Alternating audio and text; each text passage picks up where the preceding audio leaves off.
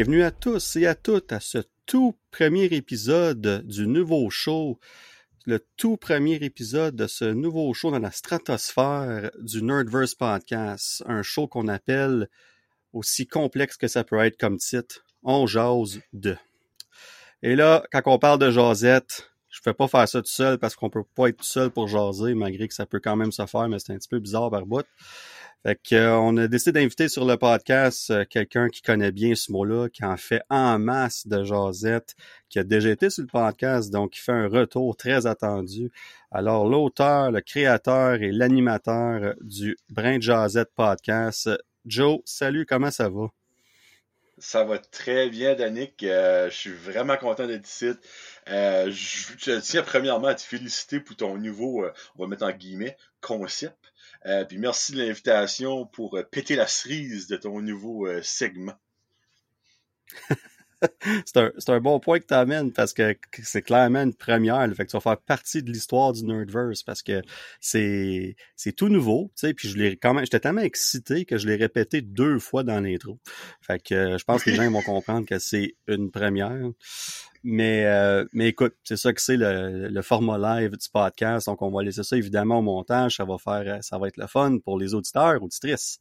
Mais euh, non, c'est ça. Puis dans le fond, un peu, euh, Joe, de ton bord sur le sur le podcast, c'est quelque chose que tu fais toi-même. Tu as ton podcast, puis tu as plusieurs shows en dessous, comme des sous-shows ou des différents shows que tu fais.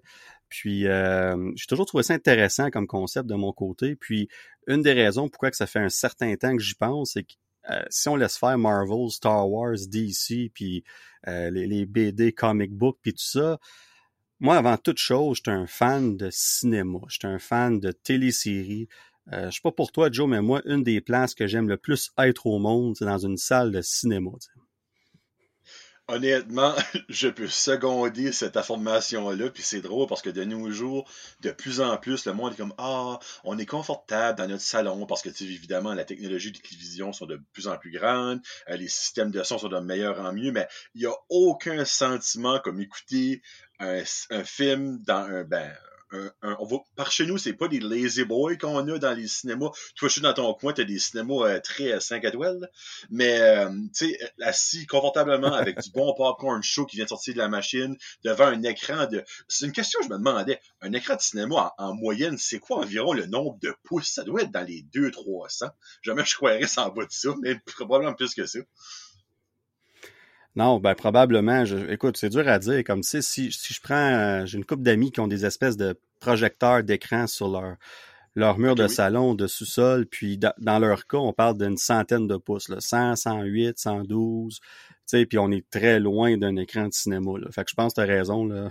on n'a pas les chiffres exacts, désolé, euh, mais ça doit être au minimum dans le 200 pouces ben, si vous écoutez et que vous avez la réponse en, moyenne, parce que je sais que tous les écrans sont différents, mettez-les dans les commentaires du post. mais euh, pour venir à ça, oui, 100%, il n'y a aucun euh, feeling mieux que de voir un, Marvel ou même un film euh, pas d'un gros, euh, une grosse brand comme DC, Marvel, des choses de même, mais que quand tu sors, t'es comme, hey, j'ai peut-être de vivre un moment, un film culte que dans 20, 25, 30 ans, nos enfants vont parler d'eux, qui va avoir une suite, hey, là, on va être comme, même moi, j'ai vu l'original au cinéma même peut-être dans 25-30 ans, les cinémas n'existeront même plus, puis ils vont être dans un coup. Mais juste le fait de vivre des moments de même dans les cinémas, je souhaite, moi, profondément que d'ici à ce que je décide que ça va encore exister. Mais 100%, euh, je suis d'accord avec toi, le cinéma, c'est le, meilleur spot à être pour écouter un film. Ben, quand tu parles de ça, ça va-tu toujours exister, c'est un débat qu'on a eu pendant euh, quasiment tout le long de la pandémie. En tout cas, au moins la première année où il n'y avait plus rien qui sortait, on se disait, il y a des cinémas qui vont fermer, ça va faire banqueroute, l'avenir, c'est streaming.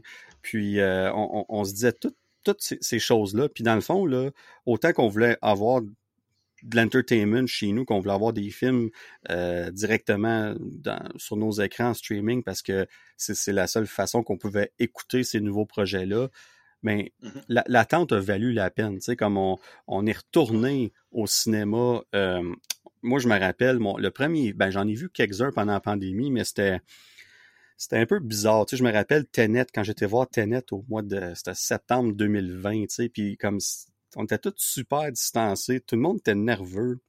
Je pense qu'on était 12 dans une salle IMAX, puis le monde était quand même nerveux, tu sais.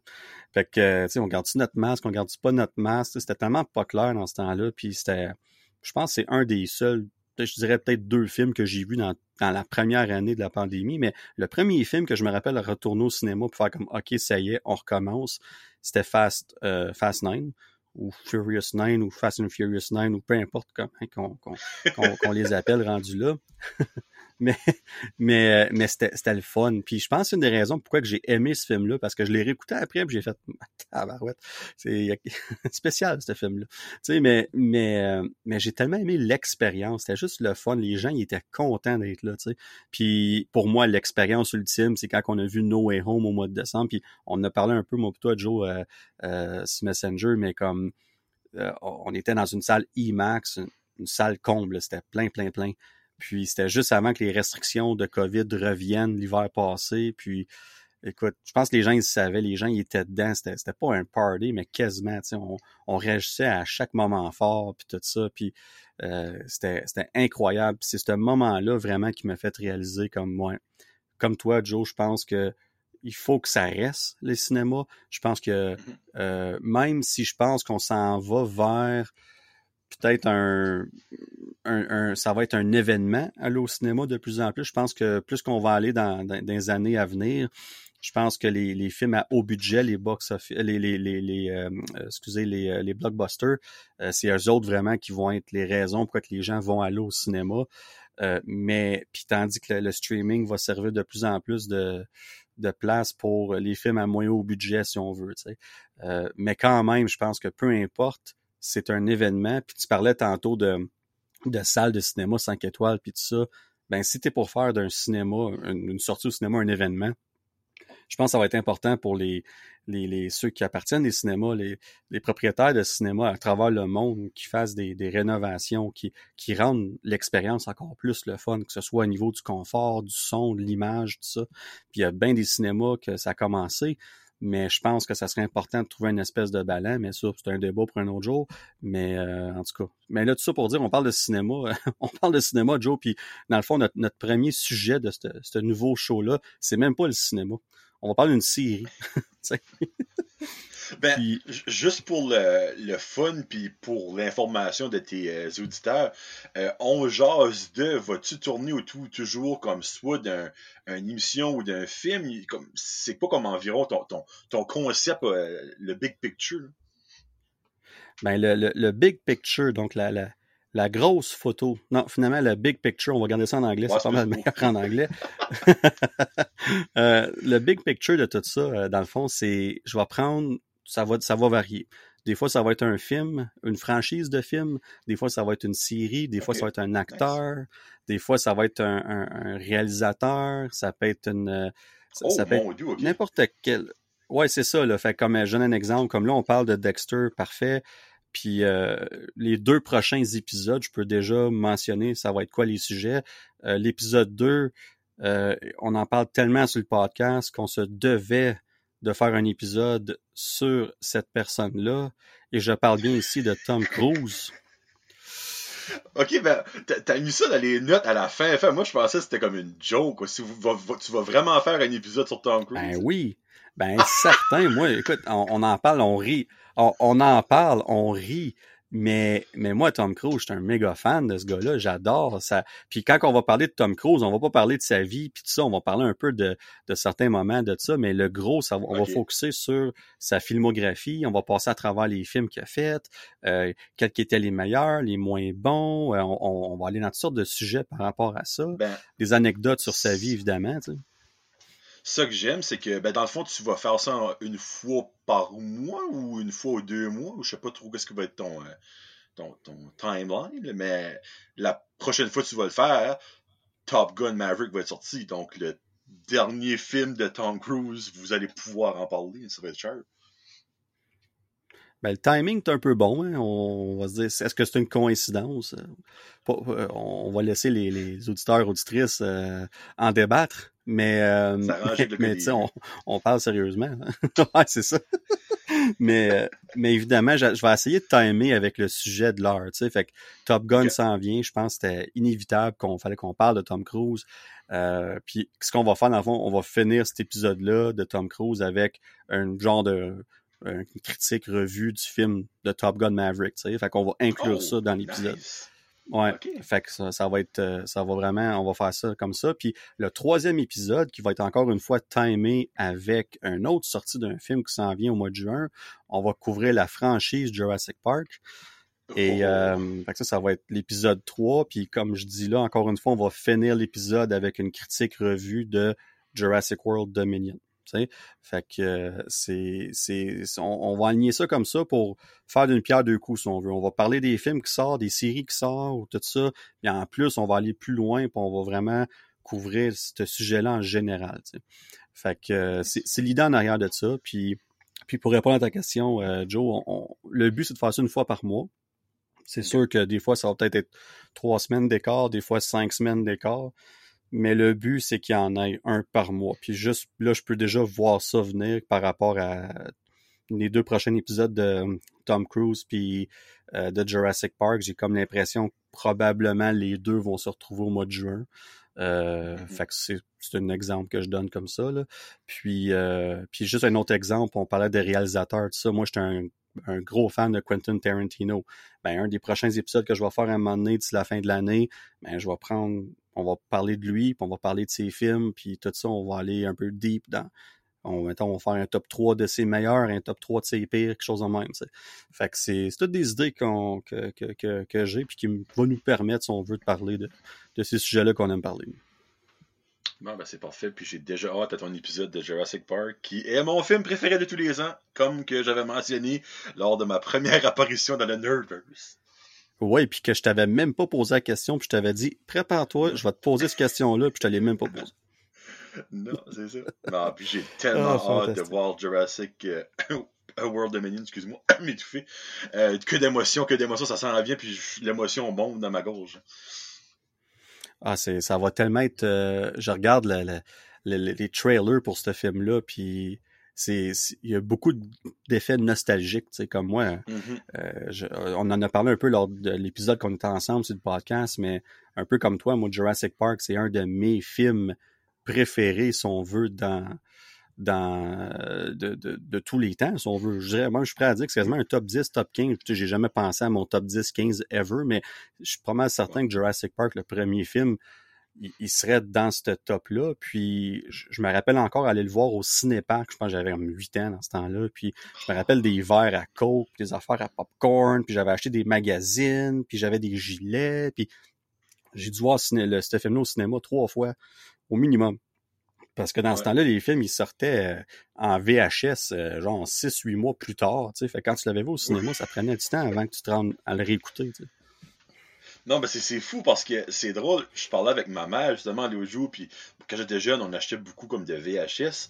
Puis elle me disait, elle dit, mon Dieu, elle dit, je, suis-tu folle? Elle dit, j'ai vu un film au cinéma, elle dit, puis il est encore là, puis le DVD est sorti, je l'ai vu au Walmart chez moi. De nos jours, c'est carrément ça, ça peut arriver.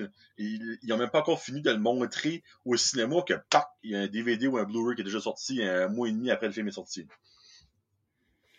Ouais, ben c'est super vite. Des fois, c'est dans les situations où les gens ont tellement hâte de le revoir. Puis, on va prendre Morbius, par exemple, parce que c'était un méga succès.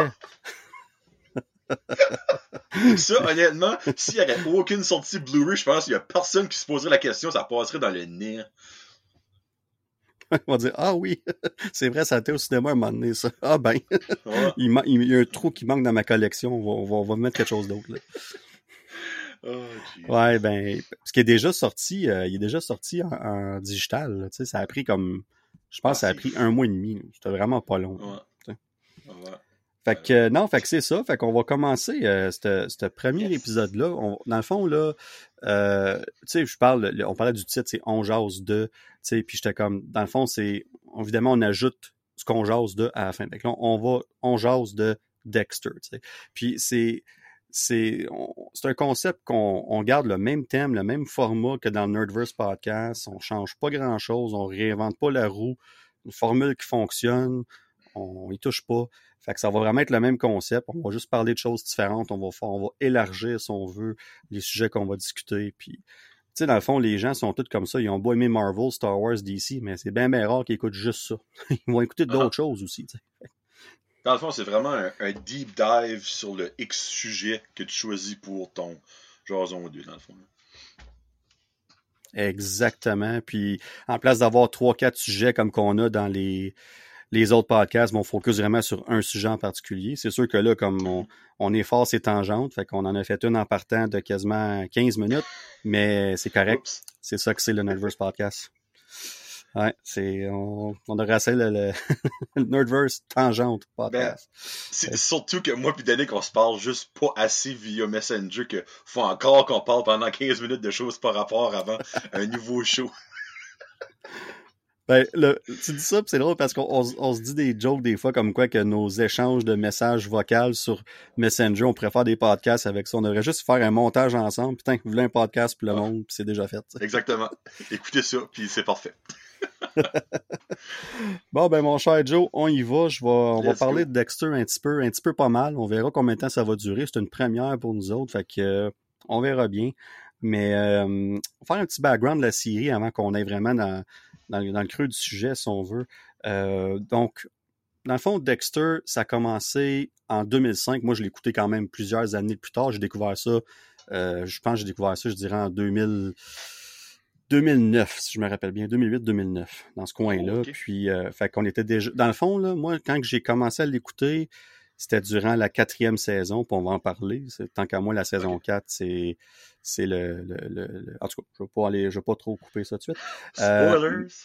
ouais, c'est ça, exactement. Ah, putain, on, tu de faire la, tu de faire l'annonce tout de suite. Euh, oui, spoiler alert pour Dexter, euh, les neuf saisons. Fait que oui, dans les huit premières, ça fait longtemps qu'ils sont sortis, mais la neuvième, la série limitée Dexter New Blood, ça fait quand même un certain nombre de mois, mais on va en parler. On va probablement aller dans, on va certainement aller dans des spoilers euh, sur cette série-là aussi. Donc, un petit spoiler alert est en vigueur. Mais dans le fond, ça a commencé en 2005. Ça a été, ça a duré huit saisons. Fait qu'on s'entend qu'un show dure huit saisons, c'est quand même considéré un, un très bon succès jusqu'à un certain point. Les gens, aiment ça, puis ils en demandent, évidemment, au, euh, au, point de continuer. Puis il y a eu une neuvième, comme on vient de dire, une neuvième saison, une série limitée qui a sorti en fin 2021, donc huit ans plus tard. Puis on va expliquer un peu pourquoi tantôt. Euh, c'était quoi la nécessité, si on veut, du euh, de Showtime de, de sortir cette série-là? Est-ce qu'il y avait une raison spéciale ou on voulait juste revenir sur un sujet, sur Dexter qui était tellement populaire pendant tant d'années, ou il y a peut-être un petit quelque chose qu'on voulait corriger? On va laisser un peu de suspense. Ben, euh, ouais, on va en parler tantôt. Ben, moi, moi, je suis un gars de, chiffres et ça que j'ai toujours aimé avec Dexter, c'est euh, c'était constant. 8 saisons, 12 épisodes chaque saison. Pas une affaire d'une saison 13, l'autre saison 10, l'autre saison 14. Ça a toujours été 12 épisodes, 8 saisons, un beau 96 épisodes en tout. Puis après ça, ben, en 2021, il fallait qu'il fuck la run, excusez-moi le mot, avec une série de 10 épisodes. Donc, juste, là, moi, ça m'a tanné un petit peu qu'il y avait deux épisodes de moins comparativement aux 8 autres saisons. Mais ça nous a quand même donné euh, de 2005 à 2013. Euh, moi, je l'ai écouté, à partir de 2006, année à année. Dans le fond, j'ai découvert euh, la saison 1, je l'ai bingé. Après ça, j'ai commencé à écouter la saison 2 et après ça, j'étais là à, toutes les, saisons que ça sortait. Je écouté deux jours après quand c'était disponible. Ben on va en parler tantôt, la série en général, mais c'est une de mes... C'est la première série, je crois, que je piratais. Parce qu'on s'entend qu'en 2006, euh, surtout au Nouveau-Brunswick, euh, niveau option de télévision, tu avais Radio-Canada, puis TVA, puis le TQS. C'était pas mal ça que c'était. Euh, donc, je trouvais le moyen d'aller au centre d'accès à l'école, puis pirater les épisodes toutes les semaines, mettre ça sur un petit USB, puis je partageais ça avec mes amis. Un petit shout-out à Denis Charles et Rémi qui ont eu souvent ce USB-là. donc, c'est vraiment la première série que je peux dire qui n'était pas disponible à, à, ma portée, dans le fond, mais qui était tellement addictante euh, qu'on la piratait puis on l'écoutait euh, vraiment euh, religieusement. ben tu parles de ça, puis il y a deux petites anecdotes intéressantes là-dessus. Premièrement, je l'écoutais aussi comme ça, veux, veux pas, puis c'est comme ça que je l'ai découvert un peu. C'est que mon coloc dans le temps, qui était ben, Kenton, évidemment, on, salue Kenton, lui, dans le fond, ce qu'on faisait, c'est qu'on connectait le laptop à la télévision, puis c'est comme ça qu'on qu'on les écoutait, tu sais. Puis la raison pourquoi je me souviens que c'était la saison 4, parce que le, cliffhanger de la saison 4, quand on est arrivé là, je me rappelle m'avoir dit OK, tu me niaises, là, faut que j'attende tout ce temps-là. Que tant comme neuf mois, là. Tu sais, puis le pire, c'est que les trois premières saisons, c'est pas vraiment des gros cliffhangers pour voir en détail un peu plus tantôt. Mais la saison 4, j'étais comme, hey, tu me niaises-tu? Là, faut que j'attende, je sais pas combien de mois, je me rappelle plus exactement c'était combien de temps. Mais en tout cas, fait que ouais, j'ai dû, j'ai dû attendre euh, entre la saison 4 et la saison 5. C'était, ça a été une très longue attente, puis certainement pour toi aussi dans ce cas-là, Joe. Ah oui, oui, définitivement, oui. Mais euh, non, c'est ça. Puis, euh, dans le fond, le, ce que souvent les gens ne savent pas, c'est que le, la série est basée sur une série de livres, qui, que, que le nombre de livres exact m'échappe. Mais euh, dans le fond, le premier livre, c'est Darkly Dreaming Dexter, qui a été publié en 2004, donc vraiment l'année avant que la première saison de Dexter soit sorte sur Showtime. Puis c'est Jeff Lindsay qui écrit cette, série de livres-là. Puis ce qui est intéressant de, ces livres-là, puis je les ai pas lus, là, fait que je donne des anecdotes où je me fie à de l'information basée sur les recherches que j'ai faites en ligne. Euh, c'est quelque chose que je vais probablement vouloir lire euh, euh, éventuellement, mais pour l'instant, j'ai pas pu m'y attarder encore. mais ouais, fait que puis dans le fond, ce qu'ils ont fait, c'est que la première saison est vraiment basée quand même beaucoup sur le premier livre.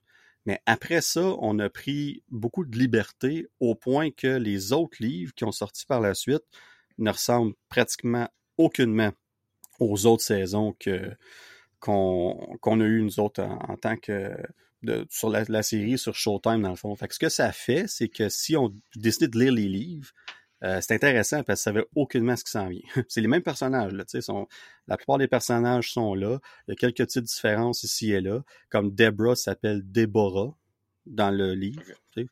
Changement de même, rien de majeur. Puis une autre affaire qui ont changé aussi, c'est que Dexter, supposément, qui est beaucoup plus euh, froid, beaucoup plus euh, sans émotion. Parce que le, le show nous vend l'idée qu'il n'y a aucune émotion, mais on va se dire vraies choses. À, chaque saison qui avance, il y a quand même des petites émotions aussi et là qui apprend à développer, puis qui apprend à maîtriser son vœu. Tu sais. Tandis que dans les livres, il reste toujours assez euh, froid comme ça. Puis c'est vraiment un, c'est vraiment un, autre personnage, Dexter, qui, qui met à l'avant-plan pour que les gens l'acceptent. Tu sais. Puis lui, ben, il fait ce qu'est-ce qu'il y a à faire? On va dire ça comme ça. euh, il y a comme vraiment deux personnages en fond. C'est vraiment ça que c'est. Puis on, voit cette idée-là dans la série. C'est la même chose. La seule différence, c'est que plus que les séries avancent, plus que les saisons avancent, plus que le lien entre les deux euh, se rapproche, si on veut. Je parle entre Dexter, puis le, on appelle ça le Dark Passenger euh, dans les séries. Plus que ce lien-là, dans le fond, se, se, rétrécit, si on veut, puis se rapproche, puis c'est vraiment... ils deviennent quasiment un, si on veut. Fait que, euh, fait que ça, c'est ça pour ce, juste une petite update de. Puis je reviens, euh, je reviens, Joe, euh, tu parlais tantôt des la, constante de 12 épisodes à chaque saison. Ben moi, là, quand la, la saison 9 est sortie, il y avait 10 épisodes. Moi, ce que j'ai fait après ça, j'ai dit Ah ben, je vais réécouter Dexter, parce que ça faisait longtemps c'est une des raisons pourquoi on fait l'épisode sur Dexter aujourd'hui, parce que ça m'a donné l'idée parce que je réécoutais la série. On s'entend que j'ai pas réécouté huit saisons pour le podcast. Je, suis dédié, je suis dévoué, là, mais là, il y a des limites quand même. C'est, plus à moitié chemin que je me suis dit, ah ben, tant qu'à l'avoir frais dans ma mémoire, pourquoi pas faire ça comme premier épisode. Puis, euh, mais, t'as raison, ça, moi, là, quand écouté la première saison, ça faisait tellement longtemps, dans ma tête, il y avait 10 épisodes. Ben là, quand on est arrivé au début de l'épisode 10, j'étais comme coudon. Il me semble qu'il y a bien du stock à finir en une, en, en une épisode. Là, je suis un show de Marvel, tu sais. tu sais, comme. Puis, tu sais, je, fais une joke avec Marvel parce que on en parle souvent sur le podcast. C'est souvent quelque chose, un, des, un, des points euh, qui euh, critique, si on veut, de, ces séries-là parce que juste ces épisodes. Mais, mais j'étais comme, voyons. Puis là, après ça, quand j'étais sur Crave, je l'écoutais sur Crave, je suis comme, ah non, il y a 12 épisodes, genre les tabarouettes. Non? Fait que là, c'est le même que je me suis rappelé qu'il y avait 12 épisodes euh, par saison euh, après ça. Mais une petite anecdote de même que j'étais comme moi, ça m'a pogné par surprise un petit peu. Après tant d'années, tu oublies un peu. Tu, sais, tu te rappelles, tu te rappelles l'idée générale, mais de là à attraper le nombre d'épisodes puis tout ça, ça évidemment, ça, ça change un petit peu. Mais là, euh, mon cher Joe, je vais te, je vais te mettre sur le spot un peu. j'ai parlé pas mal. J'ai besoin de prendre un, petit break puis de, de récupérer ma voix. Puis euh, on va aller dans la série en général. On va parler de nos impressions, évidemment, qu'est-ce qu'on ce qu'on a aimé, qu'est-ce qu'on a aimé, peu importe. Puis là, on va passer à travers huit saisons. On fait vraiment, vraiment ça overall, général. C'est, quoi pour toi Dexter, puis c'est les highs, les lows, si on veut. Puis après ça, on va aller un peu plus en détail. Fait que, euh, mon cher Joe, je te laisse euh, la parole. Ben, je te mentirais pas que pour les impressions en général, j'ai, j'ai pas mis tant de choses parce que j'ai vraiment. Moi, j'ai mis euh, les saisons en standing de ma préférée à elle que j'ai le moins aimé. Puis c'est vraiment là-dedans que je vois euh, dans les dans les c'est ça que j'ai beaucoup aimé, ça que j'ai moins aimé. Mais ce que je peux dire, c'est comme c'est. Ben, tu sais, ça sorti en 2005. Euh, j'étais en 10e, 11e année à l'école. j'écoutais, tu sais, des des émissions québécoises, une grenade avec ça, Galaxy près de chez vous. J'avais jamais vraiment écouté rien de comme plutôt humour noir parce que tu veux pas, c'est quand même assez drôle. Dexter, on a beau, ah oui, c'est beau. C'est c'est ben c'est de l'humour comme des fois tu ris tu comme hey, je peux pas rire c'est comme mon dieu c'est même pas placé mais c'est une des premières séries que j'ai vraiment accroché sur l'humour noir et c'est aussi la première émission que je crois, encore là, ça c'est un gros débat, mais que j'aime le méchant. Parce qu'on peut-tu considérer Dexter méchant? Parce que oui, il tue du monde, ce qui est très mauvais, on s'entend. Mais en même temps, c'est du monde qu'on qui ben, pas qui mérite de décéder, on s'entend, mais comme du monde qu'on fait des mauvaises choses. Moi, j'ai toujours été comme d'un gros débat moral de comme j'aime lui qui tue des personnes, mais en même temps, dans ma tête, il est tue pour les bonnes raisons. Mais on s'entend que durant au cours des neuf saisons, Dexter a fait des erreurs, a tué du monde qui ne devait peut-être pas décéder. Euh, donc, c'est une des séries que j'étais vraiment comme troublé par moi-même d'aimer quelqu'un qui tue d'autres personnes. Ouais, et puis tu, c'est un super bon point que tu emmènes parce que c'est c'est exactement ça, Dexter, tant qu'à moi. Je pense que le, un des buts de la série, c'est de se dire c'est-tu correct ce qu'il fait? Mm-hmm. Puis est-ce qu'on accepte ça? Puis en tant, que, en tant que société, est-ce qu'on accepterait ça aussi? Parce qu'on va se dire les vraies choses. Euh, si on apprend demain dans les journaux, ben le journaux plus sur les internets à cette heure, on devrait dire. Mais euh, si on apprend demain qu'il y a eu un tueur en série qui a au-dessus de 200 victimes puis qui a travaillé pour la police pendant tant d'années, euh, ça va faire les, manchettes euh, longtemps, puis pas à peu près. Puis euh, c'est ce débat moral-là, je me l'ai posé la question tellement souvent, moi aussi. Puis, puis quand on va arriver à la, finale, ben, il y a deux finales, si on veut, dans cette série-là. Puis quand on va arriver à, ce moment-là de l'épisode, on va pouvoir en parler un peu plus. Qu'est-ce qu'on aurait pensé que Dexter méritait comme sort, si on veut, après tout ça? Mais on, va se dire les vraies choses. C'est que dans, dans, le cas de Dexter, ce qu'ils ont réussi à faire, en tout cas, je dirais surtout pour les quatre premières saisons, puis c'est pas qu'ils l'ont pas réussi après, là, mais il y a les quatre premières saisons, on, on, apprend à aimer ce personnage-là. Euh, la première saison, là, il, est, il est tellement awkward avec euh, Rita, entre autres, puis euh, avec Dokes, Dokes qui est fantastique pour le petit peu de temps qu'on le voit. Euh, puis puis euh, il, est tellement awkward, puis tu vois vraiment que c'est un personnage qui joue. Puis mmh c'est c'est puis en même temps on, on apprend comme au début on est comme oh boy ce qu'il fait c'est c'est intense. Puis tu sais quand tu écoutes ce show là live, quand tu sais pas combien de saisons qu'il va en voir, moi ce que j'ai pas nécessairement vécu, mais tu te demandes où est-ce que ça va aller. C'est-tu juste une saison, c'est-tu deux, c'est-tu trois? Tu sais, puis euh, ça, ça, ça, ça, va chercher ce sujet-là de est-ce que est-ce qu'on accepterait ça, tu sais, puis parce qu'on aime, moi pourrais, comme j'avais hâte de voir Dexter, j'avais pas pour euh, pour me, demander s'il va se faire pogner ou pas, malgré que c'est un des arguments dans plusieurs saisons, mais j'avais hâte de le voir interagir. comme il, il a un charme, c'est un, un charmeur, tu sais. Puis même s'il n'est pas supposé l'être, il a appris à le devenir, tu sais. Fait que c'est, non, ce que tu amènes, c'est un excellent point. Puis tu parles de côté humour noir, c'est clair que c'est, c'est un, c'est un show qui est autant drôle que, que thriller euh, de, de crime, si on veut, tu sais. Uh-huh. C'est un, c'est un bon ballon des deux. On, on va des deux côtés dans chaque épisode, je trouve, souvent. Euh, mais en même temps, on, je pense qu'ils ont, ce qu'on, ce qu'ils ont voulu faire, c'est quand il fait ses meurtres, tu sais, euh, on, on voulait faire ça, nous en montrer juste assez pour que ça soit inconfortable, pour qu'à mm-hmm. chaque fois, on se pose la question, ouais, finalement, il fait ça la bonne chose. Puis là, après ça, il fait tout son cleaning, il s'en va sur son bateau, il retourne chez eux, puis là, il s'en va sur le sofa avec Rita, puis il écoute un film, puis il, il se parle, puis t'es comme, ah, finalement, je l'aime bien, tu sais. le, le, show, le, show fait un bon travail à balancer ces deux-là. Je sais pas pour toi, là, mais moi, c'est une des affaires qui m'a accroché euh, dès le début.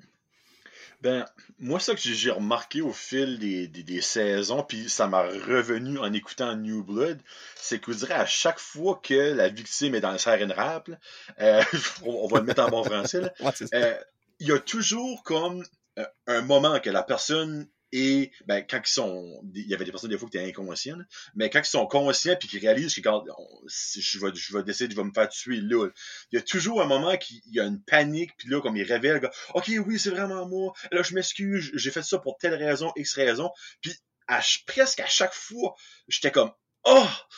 On peut toujours se racheter dans la vie. Puis là, ça, il plantait le couteau dans le plein, plein milieu du chest. J'étais comme, ah, bah, finalement, il a peut-être raison.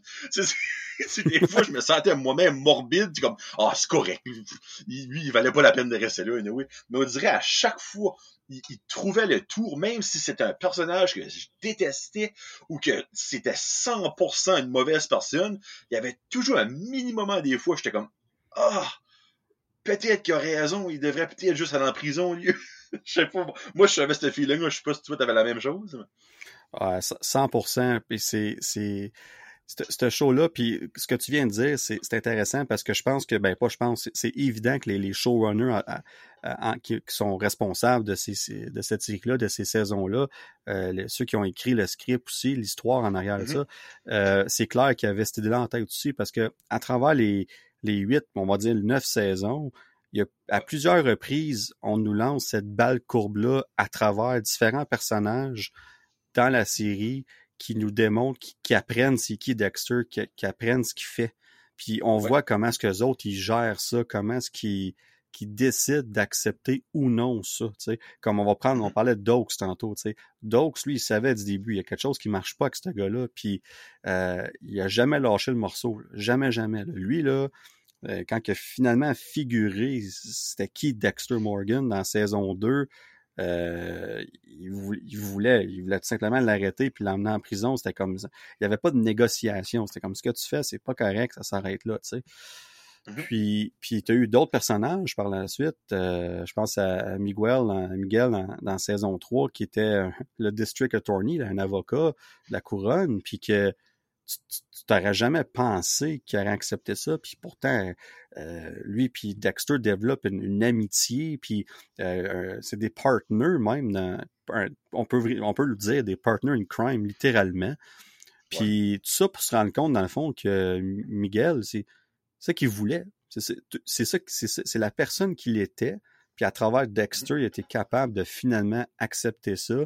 Puis il se servait de Dexter comme il s'est servi de tout le monde dans sa vie pour arriver à ses fins. Puis là, ben, euh, je sais pas pour toi. Puis tu parlais tantôt de, de tes saisons, tes as classées. Puis ça serait peut-être pas une mauvaise idée d'aller là-dessus avant qu'on ait trop euh, deep dans les saisons. Puis je vais te, je vais te laisser commencer. Fait que mettons, là, ta, on va dire ta, ta ben, saison préférée. Là.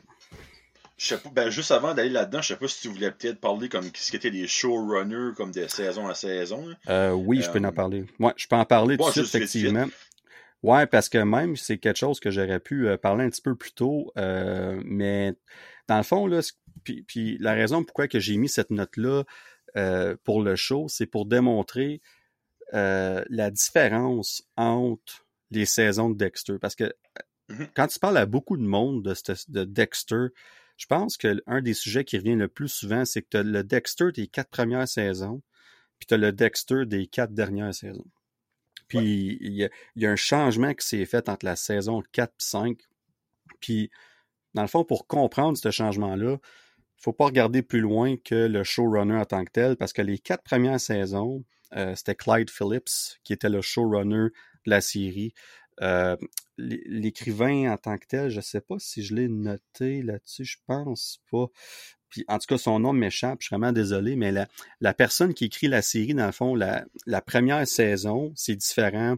Après ça, 2, 3, 4, etc., ça a changé aussi, tu sais. Mais, euh, mais, mais Clyde Phillips, il était vraiment le showrunner. Il était impliqué dans saison 1, mais il est vraiment devenu le, le, top guy, on va dire ça comme ça, le, le, le, showrunner de la saison 2 à 4 après ça. Puis on, on voit la, on, on voit un peu l'effet crescendo, si on veut. Moi, je trouve que chaque saison, sans dire que la 2 meilleur que 1, 3 meilleur que 2, etc., sans, sans dire nécessairement ça, euh, on voit qu'il y a une constante dans ces, dans ces quatre saisons-là, puis que à part quelques petites choses ici et là, ça fonctionne vraiment bien.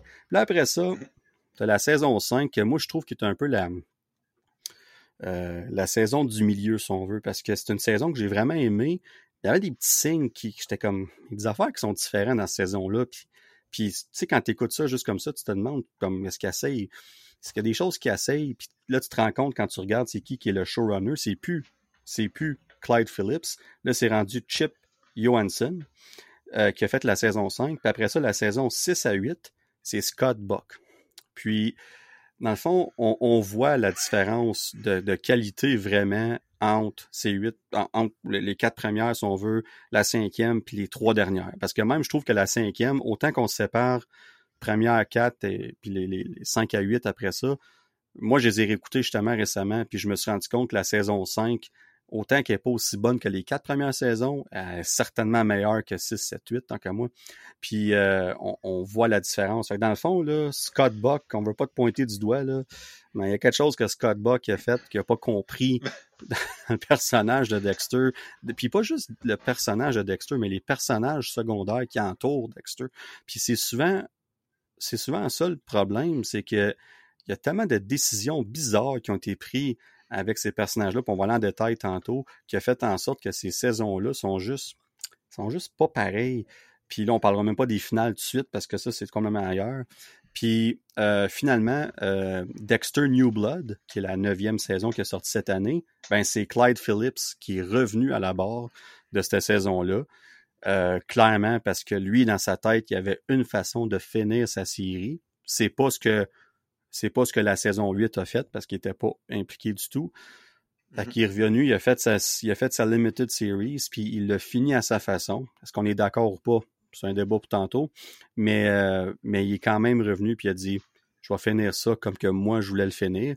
Dans des contextes différents. Je suis pas sûr qu'il s'imaginait euh, finir ça dans un petit village dans le coin de, je sais pas, je pense dans l'État de New York, dans le coin de Buffalo, je sais pas trop exactement c'est où, mais c'est vrai, on est très loin de Miami, on va se dire ça. Mais euh, bref, euh, fait quoi, non, c'est ça. Fait qu'on on voit vraiment un contraste entre ces saisons-là. Fait que euh, non, c'est un bon point, ça, ben, Joe. Moi, j'aimerais lever mon chapeau quand même à Chip Johansson. OK, oui, la saison 5 est loin d'être la meilleure de Dexter, on le sait tout. Mais ce gars-là a carrément été garoché dans la gueule du loup après le plus gros cliffhanger ah, de la série Dexter, pas de la d'une saison, de la série, euh, la saison 4. Euh, Lui, il est garoché là-dedans, il, il a fait le mieux qu'il pouvait. Moi, je lève mon chapeau. Il a juste fait une saison. C'est un petit peu triste. Parce qu'après ça, Scott Book, moi, si tu à moi, c'est un gros mille. Mais euh, je sais pas, moi, il mérite une petite mention parce que oui, c'est sûr que c'était pas comparé euh, aussi bon comparé à Clyde Phillips, mais faut quand même mettre en, perspective que comme il y avait des gros souliers à chausser, surtout avec ce qu'il y avait à, sous la main. Ok, ok, ben là on va en parler bientôt, là. mais comme euh, Rita, est décédée, euh, là qu'est-ce qui se passe avec Dexter, il aurait pu aller all out, il aurait pu chavirer, il aurait pu virer fou, il aurait pu tomber en dépression. Qu'est-ce que je fais? Lui, c'est ça qu'il y a eu dans les mains. La décision de comme comment qu'un serial killer va réagir à perdre l'amour, on va mettre dans guillemets, l'amour de sa vie. Ben, pas juste ça, mais euh, perdre l'amour de sa vie, mais là, en plus, à travers ça, il doit apprendre à s'occuper des enfants. Puis, et un nouveau-né. Et au-delà de ça, comment est-ce que tu fais? Parce que le point que tu amènes est excellent, puis je pense que c'est une, une, mention très honorable qu'on se devait de faire pour, euh, pour Chip Johansson. Puis, euh, ce qui lui, avait une tâche extrêmement ingrate, lourde, compliquée de ramener le charme de Dexter à travers toute cette peine-là, cette, lourdeur-là. Parce que ce qui a fait que les quatre premières saisons marchaient, on a parlé un peu tantôt, c'est le charme de Dexter, c'est les interactions avec les, personnages secondaires qui, sont autour de lui, puis tout ça. Mais là, tu mets dans une situation où, comme, comme tu l'as dit, il va être fâché, il va être dépressif, il va être triste? Est-ce que il démontre aucune émotion parce que c'est ça Dexter, puis on, veut garder cette ligne-là, mais il doit faire à semblant qu'il y a des émotions. Comme, Comment est-ce qu'on gère tout ça? Puis ça a été très délicat. Fait que moi, pour vrai, c'est pour ça quand j'ai réécouté la saison 5, comme tu as raison, elle est loin d'être parfaite. Mais overall, c'est très divertissant. Je trouve qu'on gère bien en général les, les thèmes de, de cette saison-là.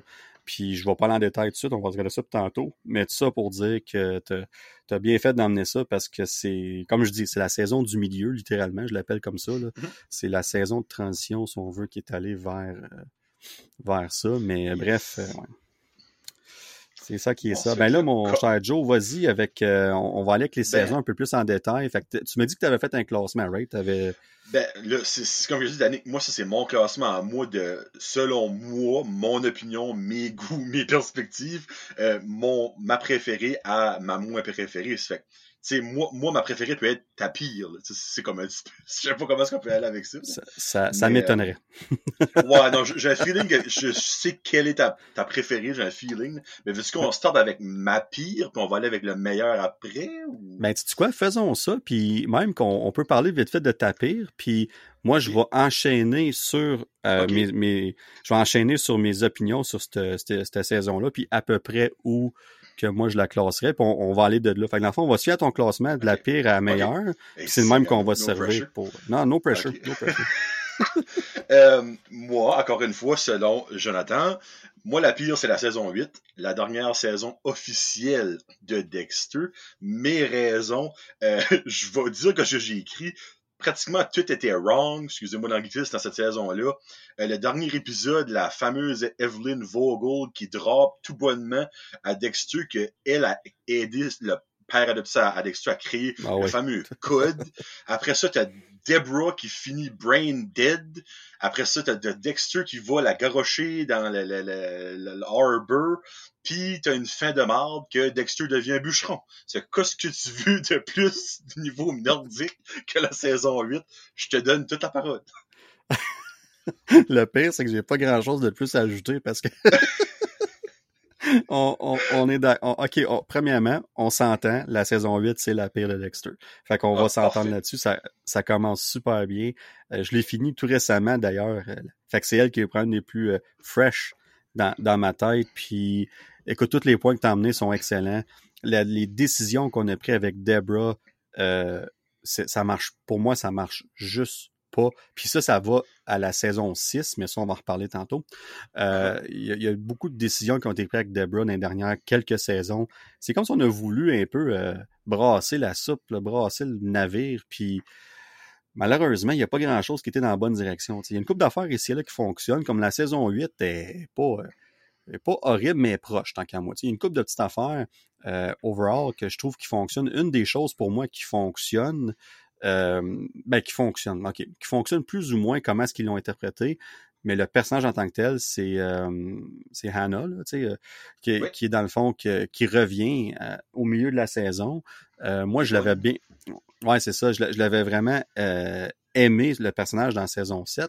Ça va amener une dynamique intéressante à Dexter parce qu'on voit vraiment Dexter pour la première fois. Il a vraiment de l'air d'être en amour. comme comme mm-hmm. tu vois qu'il y, y, a une émotion envers cette femme-là, ce qui a ce que peut-être Jean Rue pour Rita, mais il s'est tellement convaincu qu'il y avait cette émotion-là qu'il a fini par se croire. Tandis que là, c'était vraiment, c'était vraiment impulsif. Ça fonctionnait super bien. Puis, euh, fait que ça, quand elle est revenue dans le portrait, je trouvais que ça, ça a un peu comme, pas dire sauver la saison, parce qu'il en fallait bien plus pour sauver cette saison-là, là, mais ça l'a amené un peu de fraîcheur. Je suis comme, OK, au moins ça fonctionne. Mais écoute, tu parles de la finale, puis on est tout de même en parler un peu de suite? La finale de la saison 8 est, c'est horrible il y, a, y, a, y, y a rien.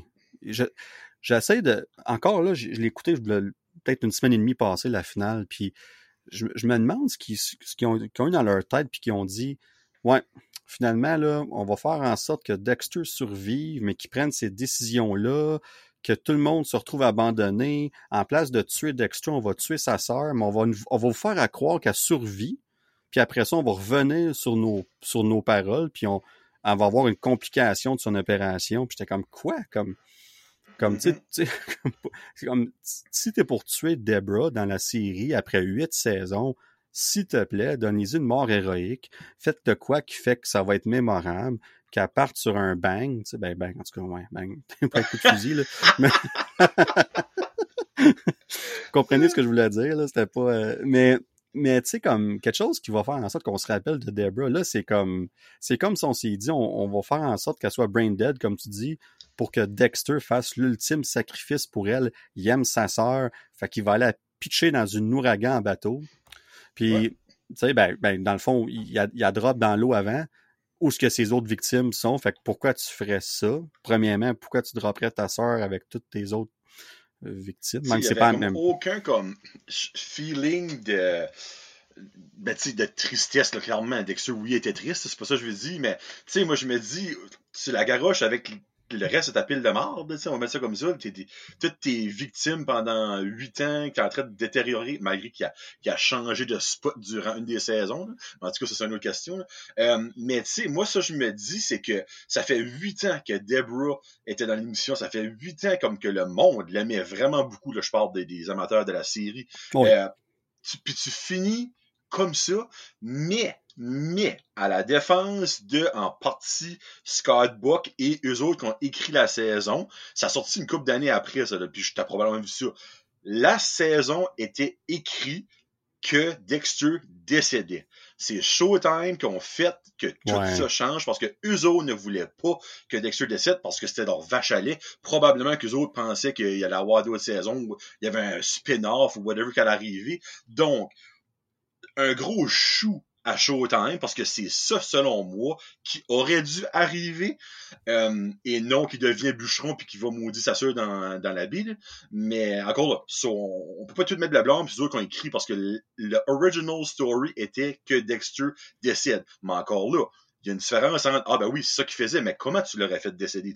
Ça aurait-tu été une, une, mort stupide? Ça aurait-tu été une bonne mort? Et ça, c'est une autre question qu'on ne saura jamais clairement, mais je voulais mentionner ça parce que des, la vraie histoire a été censée que Dexter décéderait et je crois que après presque dix ans que c'est sorti, euh, on ne parlerait pas de Dexter en, si on enlève New Blood, comme la pire finale d'une série de ah l'histoire des, des temps. Là, ouais, c'est une finale. Euh, c'est une finale, euh, c'est vraiment pas une bonne finale. C'est une des pires. J'en ai écouté des séries, là. Puis autant que j'adore Dexter, j'adore parler de cette série-là. Puis autant que la finale même avec New Blood, ça me frustre pareil parce que tu l'as bien dit. Quand on apprend qu'il avait décidé en tant qu'équipe de producteurs, de, de scripteurs, les acteurs, OK, c'est le même qu'on finit l'histoire de Dexter, il va mourir. Mais nous, là, depuis qu'on l'écoute, là, depuis la saison 1, là, je sais pas pour toi, Joe, mais pour moi, il y avait deux options. Il se fait arrêter ou il meurt. Moi, l'option qui sauve, l'option qui se sauve, pour moi, n'a jamais été dans ma tête. Ça, ne fonctionnait pas. Parce que c'est ça qui fait tout le long. C'est ça qui fait pendant huit saisons, se sauver, se sauver. Euh, il ne sauve pas de Miami, mais il se sort de ces situations-là. Mais à un moment donné, il faut qu'il se fasse pogner. C'est, illogique. Puis, à un moment donné, c'est peut-être ça qui a, qui nuit aussi aux, aux, saisons 6, 7, 8. C'est qu'à un moment donné, t'étires la sauce. À un moment donné, t'es rendu à plusieurs personnages qui ont su ce qui se passait avec lui, puis tout ça, puis t'es comme comme la, saison 8, c'est un autre point, comme tu parles de Quinn, tu sais, comme euh, Quinn, c'est un bon exemple d'un personnage qui était sur le dos de Dexter quand il était introduit, ben un peu plus tard, saison 5 surtout. Euh, Puis là, dans saison 8, Dexter fait plein d'affaires en pleine phase de, de Quinn. littéralement, le, d'ailleurs, on peut-tu parler du vilain de la saison 8 qui est probablement un des pires euh, vilains de la, gang, le, le, le brain surgeon, je sais pas trop. Là.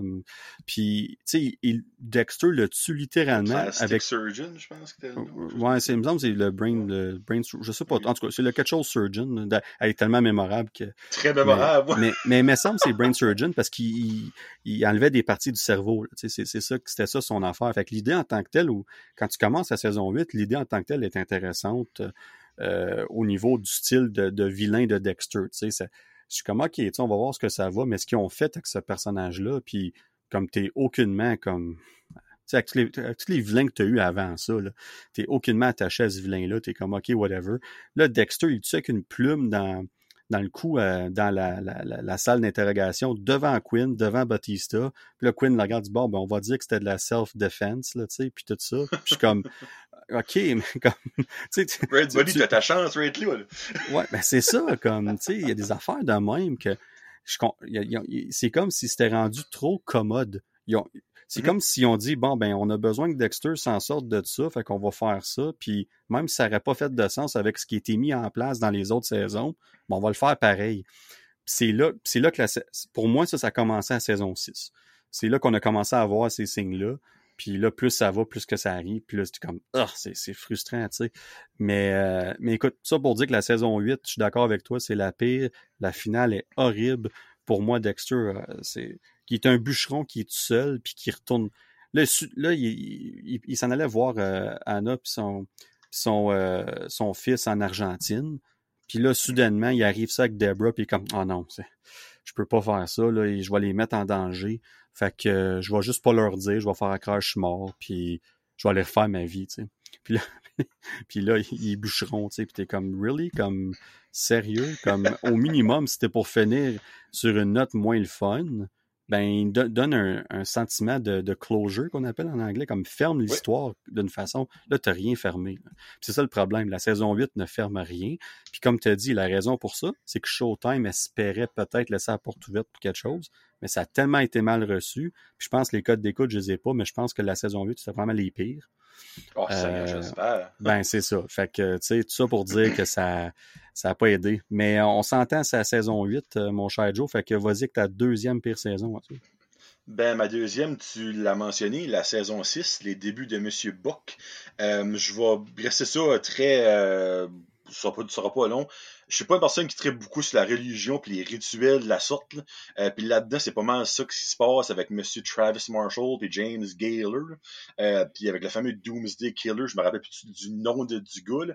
Mais je trouvais que c'était vraiment trop rendu comme... Euh, je sais que c'est pas ça, avec poupée voodoo.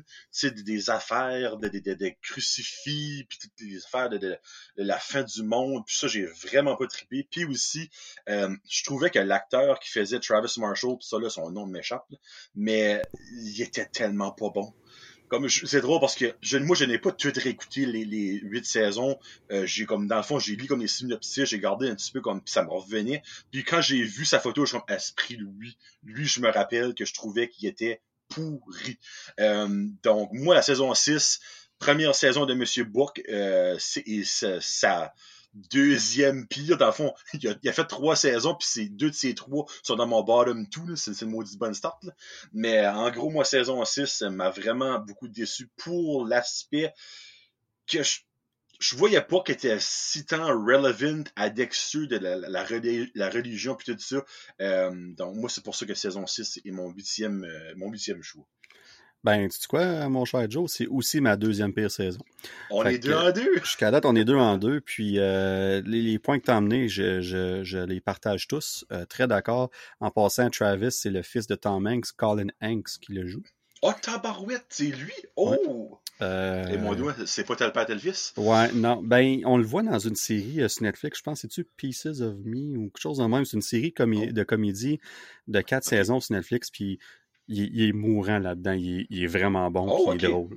Ouais, fait que Parce qu'il a quand même eu 10 ans à devenir meilleur. Là, ça fait que je vais laisser une chance peut-être. ouais, c'est ça. mais, mais je suis d'accord. Euh, il, y, a, une petite affaire que j'ai aimé de ce, par exemple, c'est le twist que quand on voit que dans le fond, le professeur euh, euh, il était mort depuis le début, puis que c'était vraiment lui qui était en arrière de tout ça depuis le début. j'ai trouvé ça intéressant. Genre Club, là.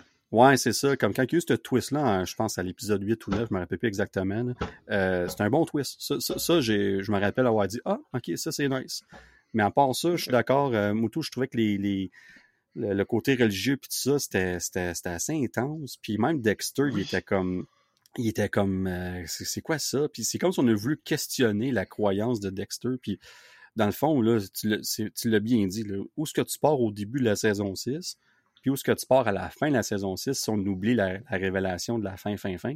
Euh, euh, il n'y a rien vraiment qui a changé dans sa perception des choses par rapport à ça puis il y a une autre affaire qui m'énerve énormément de cette saison là c'est qu'on a décidé que ça serait une bonne idée que Deborah soit en amour avec son propre frère.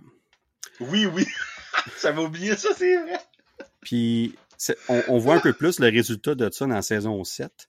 Mais dans saison 6, ça va voir son psychologue. Puis là, on, s'en va tranquillement voir. Tu le vois venir, là, comme tu vois qu'il prépare le terrain et ça. Puis j'étais comme, que c'est, qui qui a eu cette brillante idée-là de dire, ouais, ça, va être une bonne idée. Si on va faire un twist, là, ben, tu sais, c'est pas des frères et sœurs de sang. Donc, pourquoi pas? Je suis comme, non. Dans, les cinq premières saisons, ce qui marchait aussi bien, c'est le fait que, justement, il était frère et sœur, c'était body-body, puis avec lui, avec elle, il était capable d'être, ben, genre lui-même, il peut pas être lui-même ever, mais c'est le plus proche de lui-même qu'il pouvait être. Puis elle, euh, il y, avait une espèce de ballon, là, mais comme, là, t'amènes ce détail-là, puis, là, ça, s'étire dans saison 7. Puis là, ce qui se passe dans saison 8, parce qu'à la fin de la saison 6, on, se rappelle tous que euh, Deborah, elle, découvre que, dans le fond, elle, voit Dexter tuer euh, Travis, le Doomsday Killer, mm-hmm. dans l'église, tu sais. ça finit comme ça. Fait encore une fois, un cliffhanger intéressant. Je suis comme, ah, c'est cool, tu sais. Mais ce qu'ils font après ça dans la saison 7 puis 8 avec ça, il y a des moments qu'elle réagit comme je pensais qu'elle réagi. Puis d'autres moments, je suis comme, qu'est-ce que tu fais là? Pourquoi c'est, tu sais, comme, où est-ce qu'on s'en va avec ça, tu sais? Puis c'est, en tout cas, je, moi, personnellement, puis on, vraiment qu'on parle de la saison 7 bientôt, là, euh, je sais pas quand, mais bientôt. mais euh, ça pour dire que euh, il y a des décisions qui ont été prises. Puis tu as parlé de la saison 4 tantôt, comment c'était dur pour la, euh, Chip de, Johansson de, faire le suivi de la, du cliffhanger de la saison 4. Mais le cliffhanger de la saison 6 à la saison 7, il est encore difficile aussi. Mais Scott Buck, il s'est mis lui-même dans ce coin-là. C'est lui qui a fait cette saison-là, puis c'est lui qui faisait la prochaine. Puis il a manqué un peu le bateau. Puis c'était lui-même qui devait gérer ça. Fait que, bref, euh, tout ça pour dire, je suis d'accord avec toi pour la saison 6. Ben, ça, ça se quasiment pas, mais je pense qu'on va être 3 en 3. Moi, j'ai saison 7 pour ma sixième position. je vais te laisser parler pour verra après. euh, ben, dans le fond, c'est vraiment de l'acharnement contre Monsieur Buck, là, honnêtement. Je pense qu'elle rendu là, j'ai quasiment envie de changer de mes choix parce que je suis pas une personne qui est méchante dans la vie, mais là, euh, je me sens un peu méchant. Ouais, euh, il y a un peu, il y a un peu été chercher ça. euh, ben, y a une partie que j'ai aimé, c'est que finalement, Deborah connaît le, le secret de Dexter. Ça, ça m'assurait pas. Oui, ok, c'est sûr que niveau réaction, comme que tu viens de dire, il y a des choses, c'est comme, ben oui, clairement, puis il y a d'autres choses, c'est comme, ben là, franchement, minute, euh, ben, j'ai quand même aimé qu'elle savait. Parce que si l'émission aurait fini, parce que non, on s'entend, on aurait à la saison 7, mais il en reste deux, Euh, si elle aurait pas su son secret, je trouve que ça aurait été un manque, parce qu'il y a tellement beaucoup de bouts que tu vois qu'elle se doute, mais là, le fait qu'elle savait, j'étais content. Euh, la future flamme de Dexter qui arrive, là, Anna, euh, j'ai aimé et pas le twist qu'elle aussi est une serial killer. Euh, c'est pas quelque chose que j'ai détesté, mais c'est vraiment pas quelque chose que j'ai aimé non plus. Donc ça, c'est un petit peu un négatif. Puis mon plus gros point euh, négatif, pas positif, Jésus-Christ, non. Négatif, c'est les Koshka Brotherhood. Euh, il me faisait même pas peur à moi. Là. Comme c'est Ben Valeur, mais niveau comme villain, j'ai pas trippé. Euh, c'est-tu pas Ray Stevenson qui est Exactement, un ouais. Euh, qui est un acteur qui, honnêtement, qui a fait du bon. Mais on dirait, quand j'ai vu lui là-dedans, j'expectais pas mal plus que ça. Puis vraiment, les Kosh, c'est Kosh, comment ça Koska, whatever qui est le nom. Ah, ouais, je me rappelle pas exactement. C'est des Ukrainiens, ça, je me rappelle, venaient de l'Ukraine. Euh, Uzo, j'ai vraiment pas trippé là-dessus. Euh, puis vous direz, c'est, je crois que le plus gros négatif, c'est les Koshka Brothers et aussi les certaines décisions de Deborah et la twist que Anna aussi est une serial killer que j'étais comme, ah, Vraiment. Tu sais, comme c'est bien beau le couple parfait, mais en même temps, c'est un petit peu bizarre. Tu sais, comment, comment de personne qui est serial killer dans la vie, puis qu'est-ce que l'adonnance que tu trouves, ton, euh, euh, ton, alors, comment ça, ton, euh, ton ah, ton âme sœur, exactement. Puis il est pareil comme toi. Tu sais, faut vraiment les étoiles soient alignées pour son vendredi euh, 13. Mais en tout cas, moi, c'est ça pour la saison 7. Puis je m'excuse, Monsieur Book, si t'écoutes, euh, je m'excuse, sérieusement. En tout cas, si t'écoutes, euh, Monsieur Buck, on te salue. Puis même si on n'a pas trippé sur, tes, sur ce que tu as fait avec Dexter, ben en tant qu'on te respecte quand même. Puis tu es sur le podcast anytime. Puis peut-être nous expliquer des choses que tu avais en tête. Ben c'est exactement, tu sais, peut-être que lui avait une bonne vision, mais qu'à l'écran, elle n'a pas été euh, bien démontrée. Et il faut quand même avouer qu'il nous a quand même donné trois ans de Dexter de plus. Moi, c'est même que je joue ça. Oui, exactement. Puis, euh, ben, en tout cas, tout ça, on va commencer avec euh, le classement. Donc, on est 3 en 3. Moi aussi, la saison 7, ah, c'est là que c'est. Je trouve que c'est la meilleure saison de, de Scott Buck. Puis, mm-hmm dans le fond, euh, les points que tu as amenés, je suis pas mal d'accord. L'affaire de Anna, qui est une serial killer, m'a pas autant dérangé, mais en même temps, j'ai trouvé ça, euh, c'était c'était commode. là. C'est comme, ah, ben, gadon. Les astres étaient bien alignés. Ouais, c'est ça. Ils se comprennent, puis tout ça, tu sais. Mm-hmm. Euh, mais c'est un détail que j'étais comme. Je trouvais que le reste, comme son personnage en tant que tel, prenait le dessus sur ça. Mais mais ouais, je peux comprendre. Puis ça l'a amené beaucoup de choses dans saison 7 puis 8 qui étaient comme il y avait du monde après elle, puis ça, ça comme dans saison 8, je pense c'est comment ce qui s'appelle le, le, private investigator le, qui, que Deborah travaille pour au début là, puis lui il veut vraiment être sur le cas de Anna tout le temps tout le temps, puis je trouve que dans la saison ça l'étire pas mal, Fait que le fait qu'elle est comme ça amène des situations que j'ai moins aimées, si on veut. On va dire ça comme ça. L'idée en tant que telle, je, je la trouve correcte, mais ce que ça l'a amené à, comment est-ce qu'on a géré ça, un petit peu moins, euh, un petit peu moins apprécié ça? Mais encore une fois, je suis d'accord. J'ai trouvé que Ray Stevenson, son personnage, était intéressant.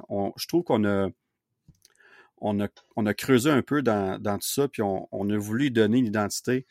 Euh, même à un moment donné, il y a une scène que j'ai adorée, qu'il est assis au bar avec Dexter, puis ils se parlent les deux, comme, puis Dexter, il est comme hésitant, puis l'autre, il dit, toi pas, là, comme, je vais pas te tirer ici. Il y a du monde autour. Puis je vois même, mec, tu mets que je parte ou que tu partes, je te laisse aller. Là. Ah, puis ils jasent les deux de, la vie, genre. Puis à la fin, le personnage de, Ray, il le regarde, puis il dit comme c'est dommage qu'on en soit là, parce qu'il dit dans, dans une autre vie, dans d'autres circonstances, je pense qu'on serait des amis. Comme, tu sais, mm-hmm. comme ils se comprennent bien. J'ai trouvé ça intéressant. Moi, ce qui me bugué de tout ça, c'est la façon qu'ils se sont débarrassés de, Ray Stevenson, son personnage. C'est un de ces gars qui le tire nowhere sur le bateau. Puis, puis j'étais comme, OK. Tout tu, tu, il build up ce gars-là comme un, badass, le big time. À un moment donné, il y a une scène dans un bar où ce que Dexter fait en sorte que il veut le faire, il veut le trapper dans le fond, là, tu sais. Puis mm-hmm. finalement, tu arrives au bar, puis il y a comme genre huit personnes qui sont mortes. Puis tu vois les flashbacks, c'est tout c'est tout Ray Stevenson qui les a tirés, c'est comme, c'est quasiment la John Wick, là, sais. Puis, fait que là, tu, tu, tu, bâtis ça, puis tout, puis c'est un de ces goons qui le tire, puis j'ai fait comme, ouais. Fait que ça, j'ai trouvé ça un peu un, euh, c'était, wasted, là, si on veut, là, c'était comme du potentiel que t'as mis aux poubelles pour rien, tu sais, comme, t'aurais pu continuer à construire là-dessus jusqu'à la finale de la saison, puis qu'il y un, un bon, un bon impact entre Dexter puis lui, tu sais. Mais on, s'est débarrassé de ça pour nous donner la, finale de la saison 7, qui est Deborah qui a un choix à faire, parce que un des éléments que j'ai trouvé vraiment intéressant de la saison 7, c'est euh, la Guerta, qui est sur le cas de Dexter. Après toutes ces années-là de l'avoir défendu, elle trouve une slide de, sang sur à l'église où ce que euh, Travis est mort puis tout ça dans le feu. Elle trouve ça puis elle dit le Bay Harbor Butcher qu'on va parler tantôt, il est peut-être encore là, là.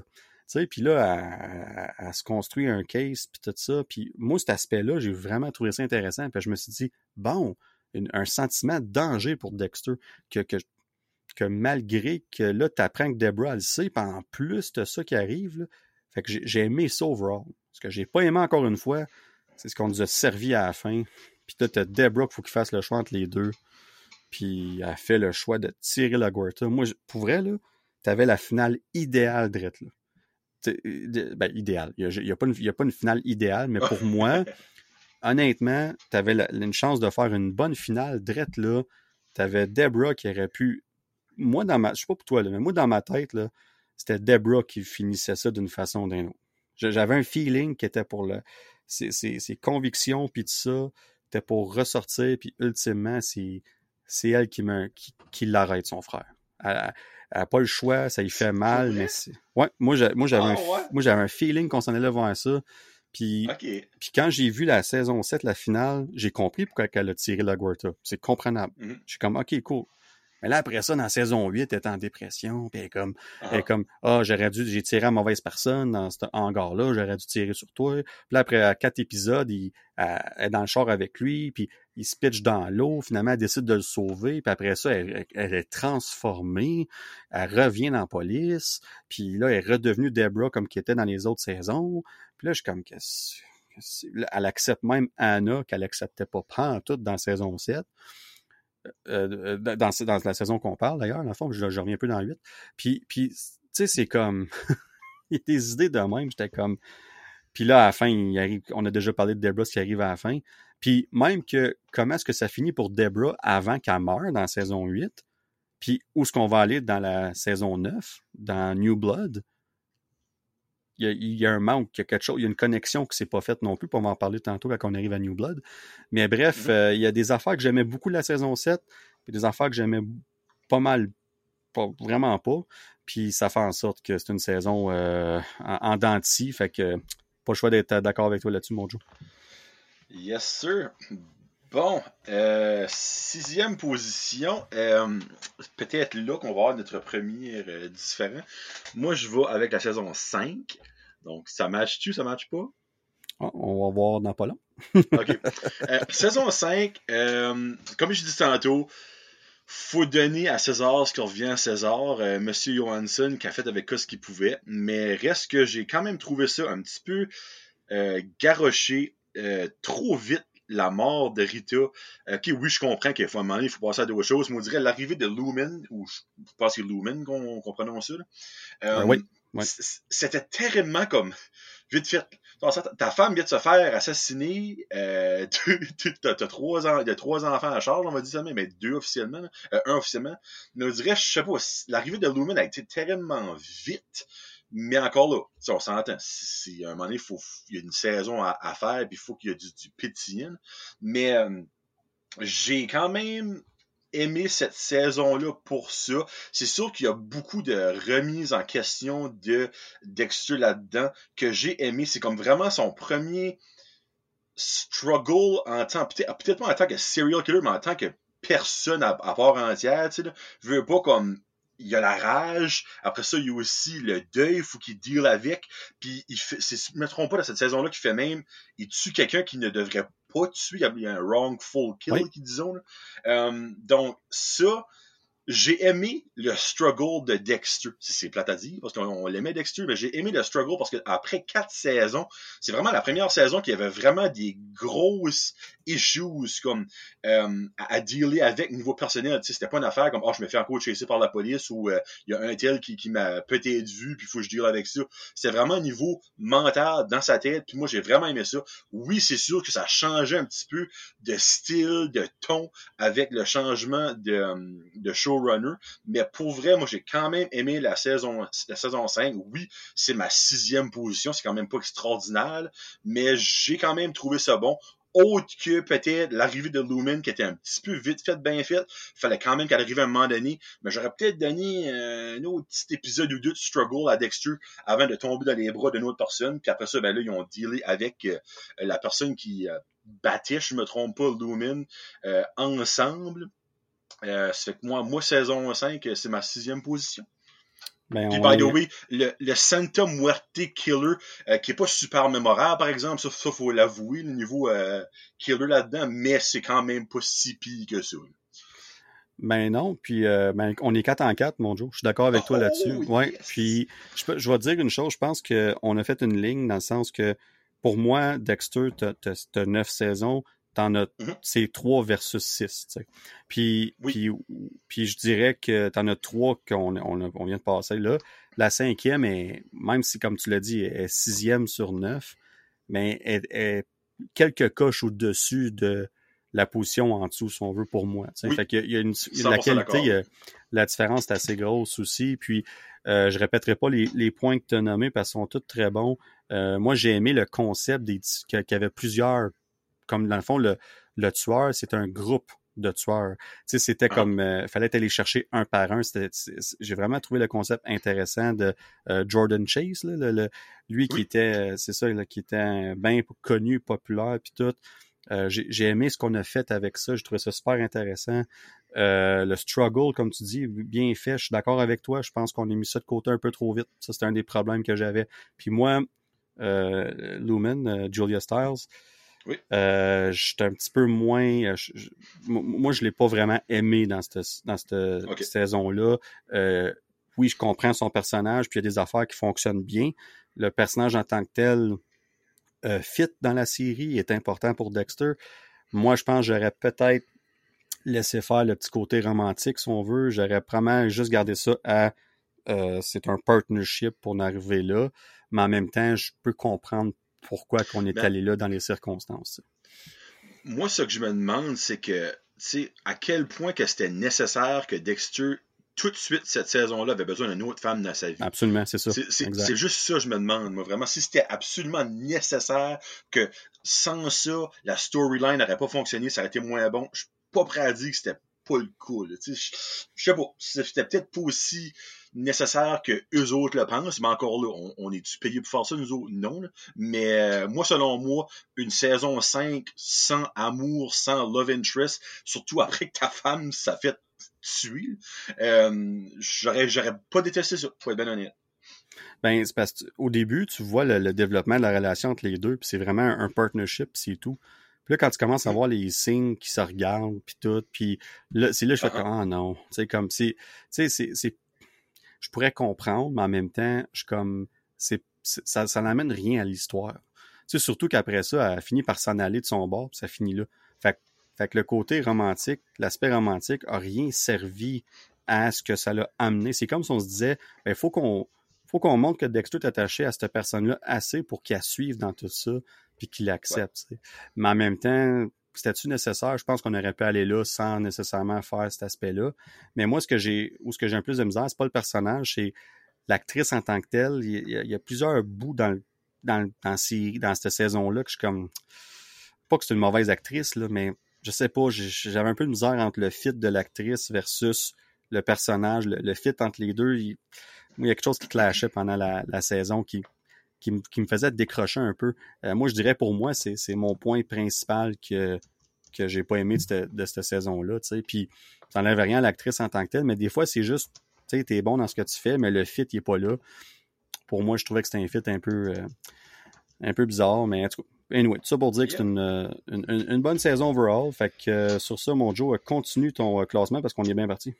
On est bien parti. Euh, donc, numéro 5, si je me trompe pas. Oui, c'est ça. Euh, oui, exactement, numéro 5. Oui. Donc, je vais avec la plus récente, New Blood. Euh, moi, je trouve que ça, ça fait la job. Ça te fait la job parce que la fin de la 8 est tellement mauvaise qu'à un moment donné, tu te dis comme, ah, finalement, j'ai eu peut-être pas la fin parfaite, mais une bonne fin. Moi, On va accepter n'importe quoi. là. rendu là, exactement. C'est Euh, c'est sûr que je trouvais que l'émission, personnellement, ça c'est mon opinion, je sais pas si c'était un slow start ou c'est moi même qui m'a qui a pris du temps à me Ah re-rentrer dedans l'univers de Dexter. Honnêtement, j'aurais aimé être dans ta situation, que tu as tout réécouté les Dexter et tu as écouté New Blood après. Moi, dans le fond, ça faisait 10 ans que j'avais pas écouté les Dexter. Mais le hype était là. J'avais extrêmement hâte. J'ai bingé les émissions. Moi, j'ai attendu que toutes les émissions étaient sorties. Puis j'ai bingé dans deux jours, j'ai tout écouté ça.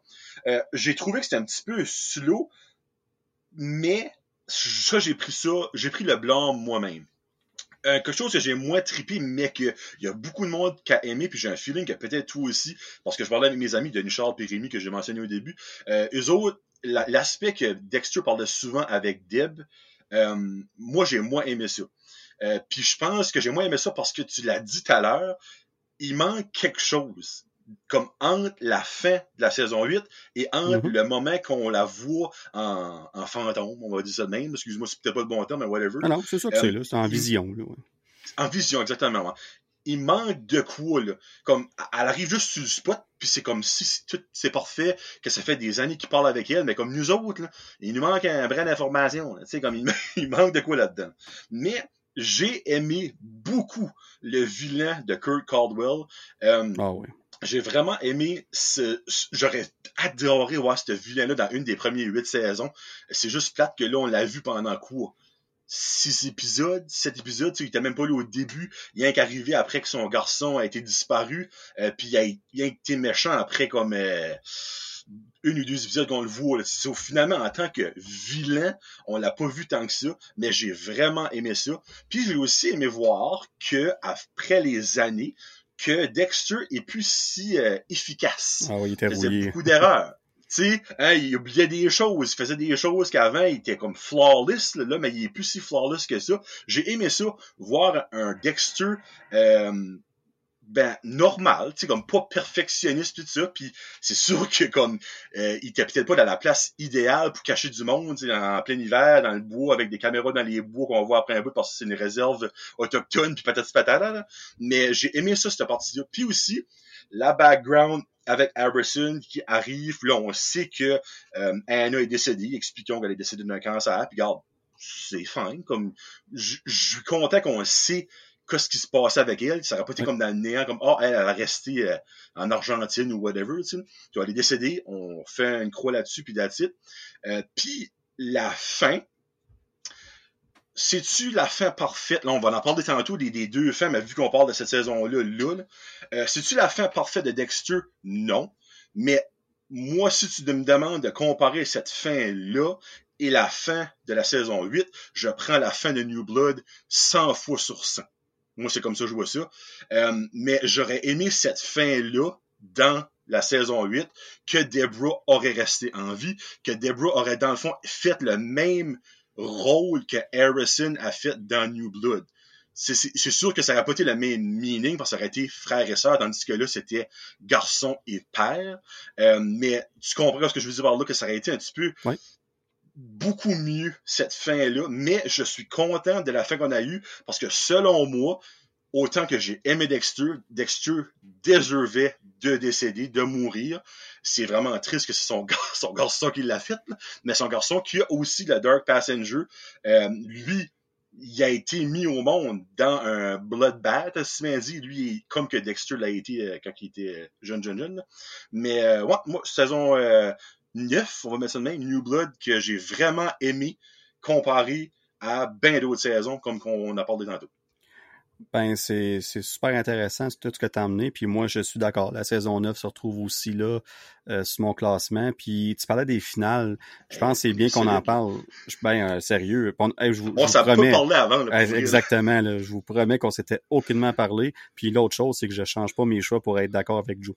Fait que euh, ah, ben, c'est... Non, non, non. C'est honnêtement, jusqu'à date, ça ça, ça, ça flow là, parfaitement. Là, puis puis dans le fond, on, on, parlait des finales, je les ai mis un peu plus loin, mais on peut en parler tout de suite parce qu'on est dans ce moment.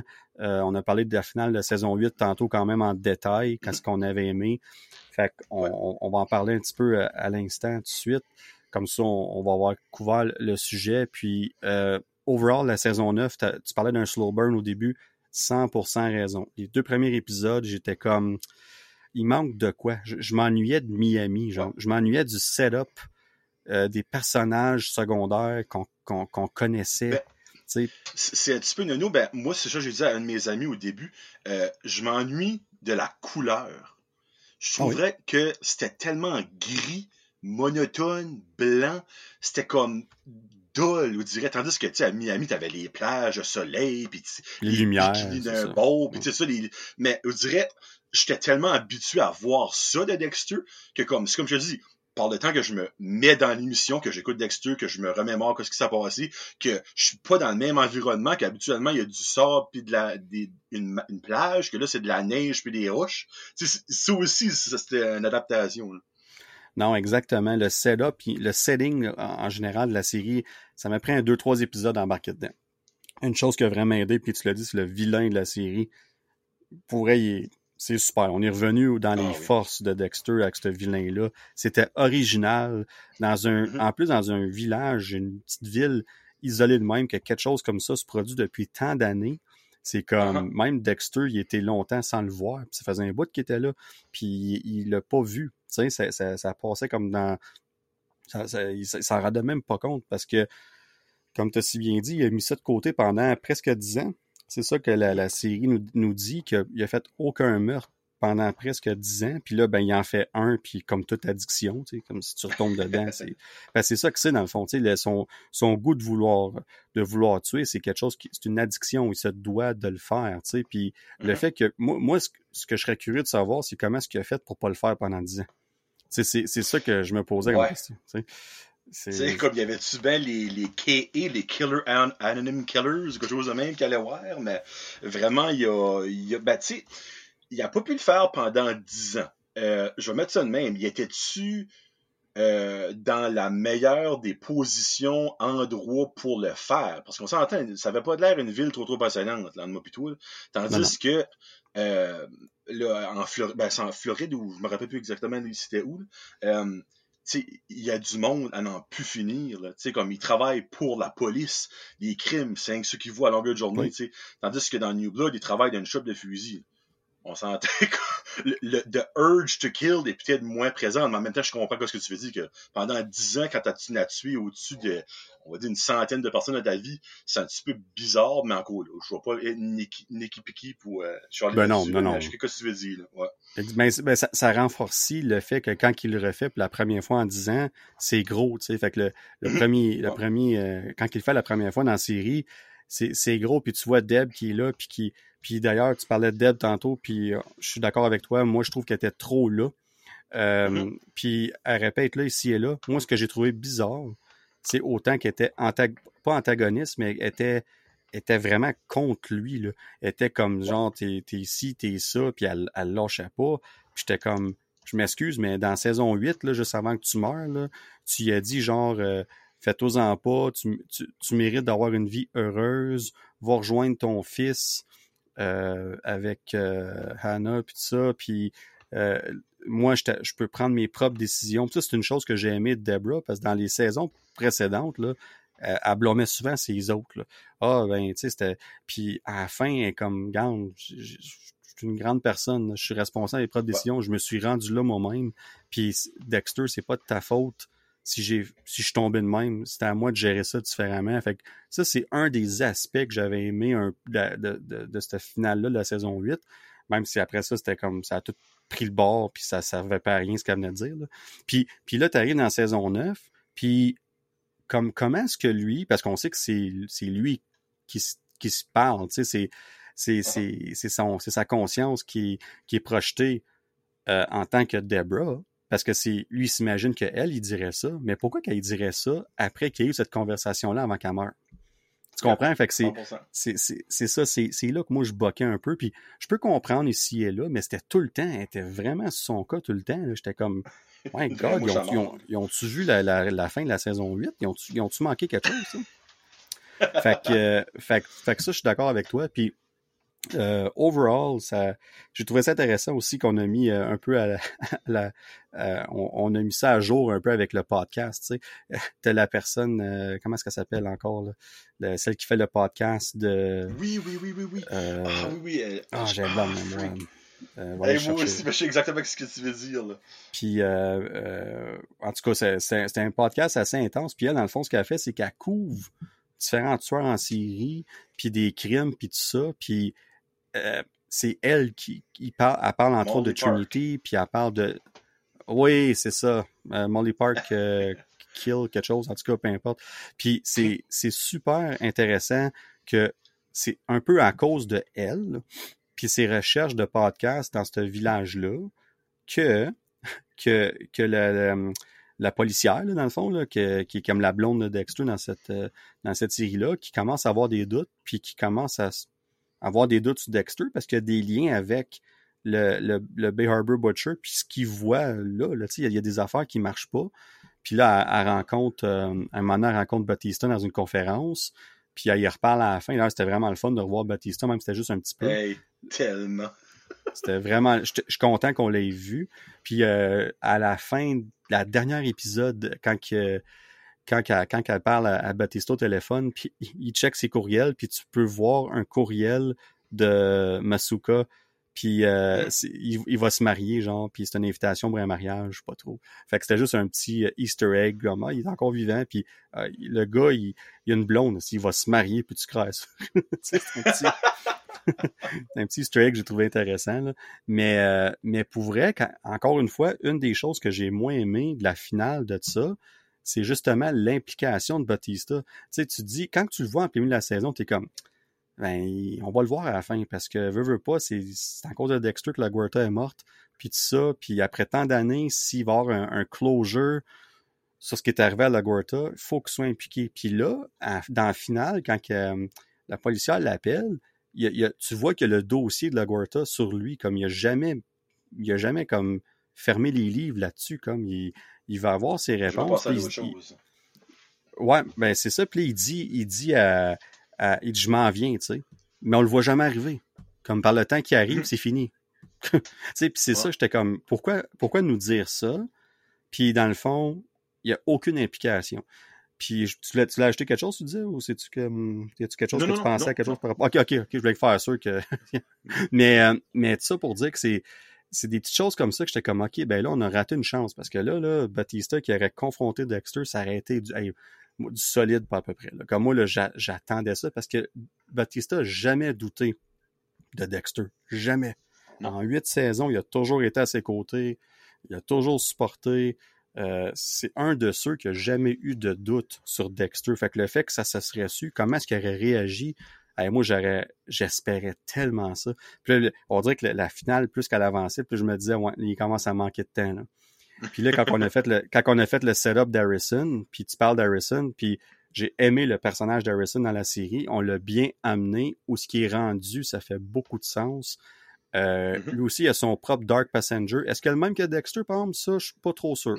Puis on, voit des signes où ce que euh, il est pas comme son père nécessairement. Oui, il a, a une tendance à être violent, comme quand il casse le bras euh, du lutteur de ce il fait là, puis clairement, c'est l'émotion qui agit.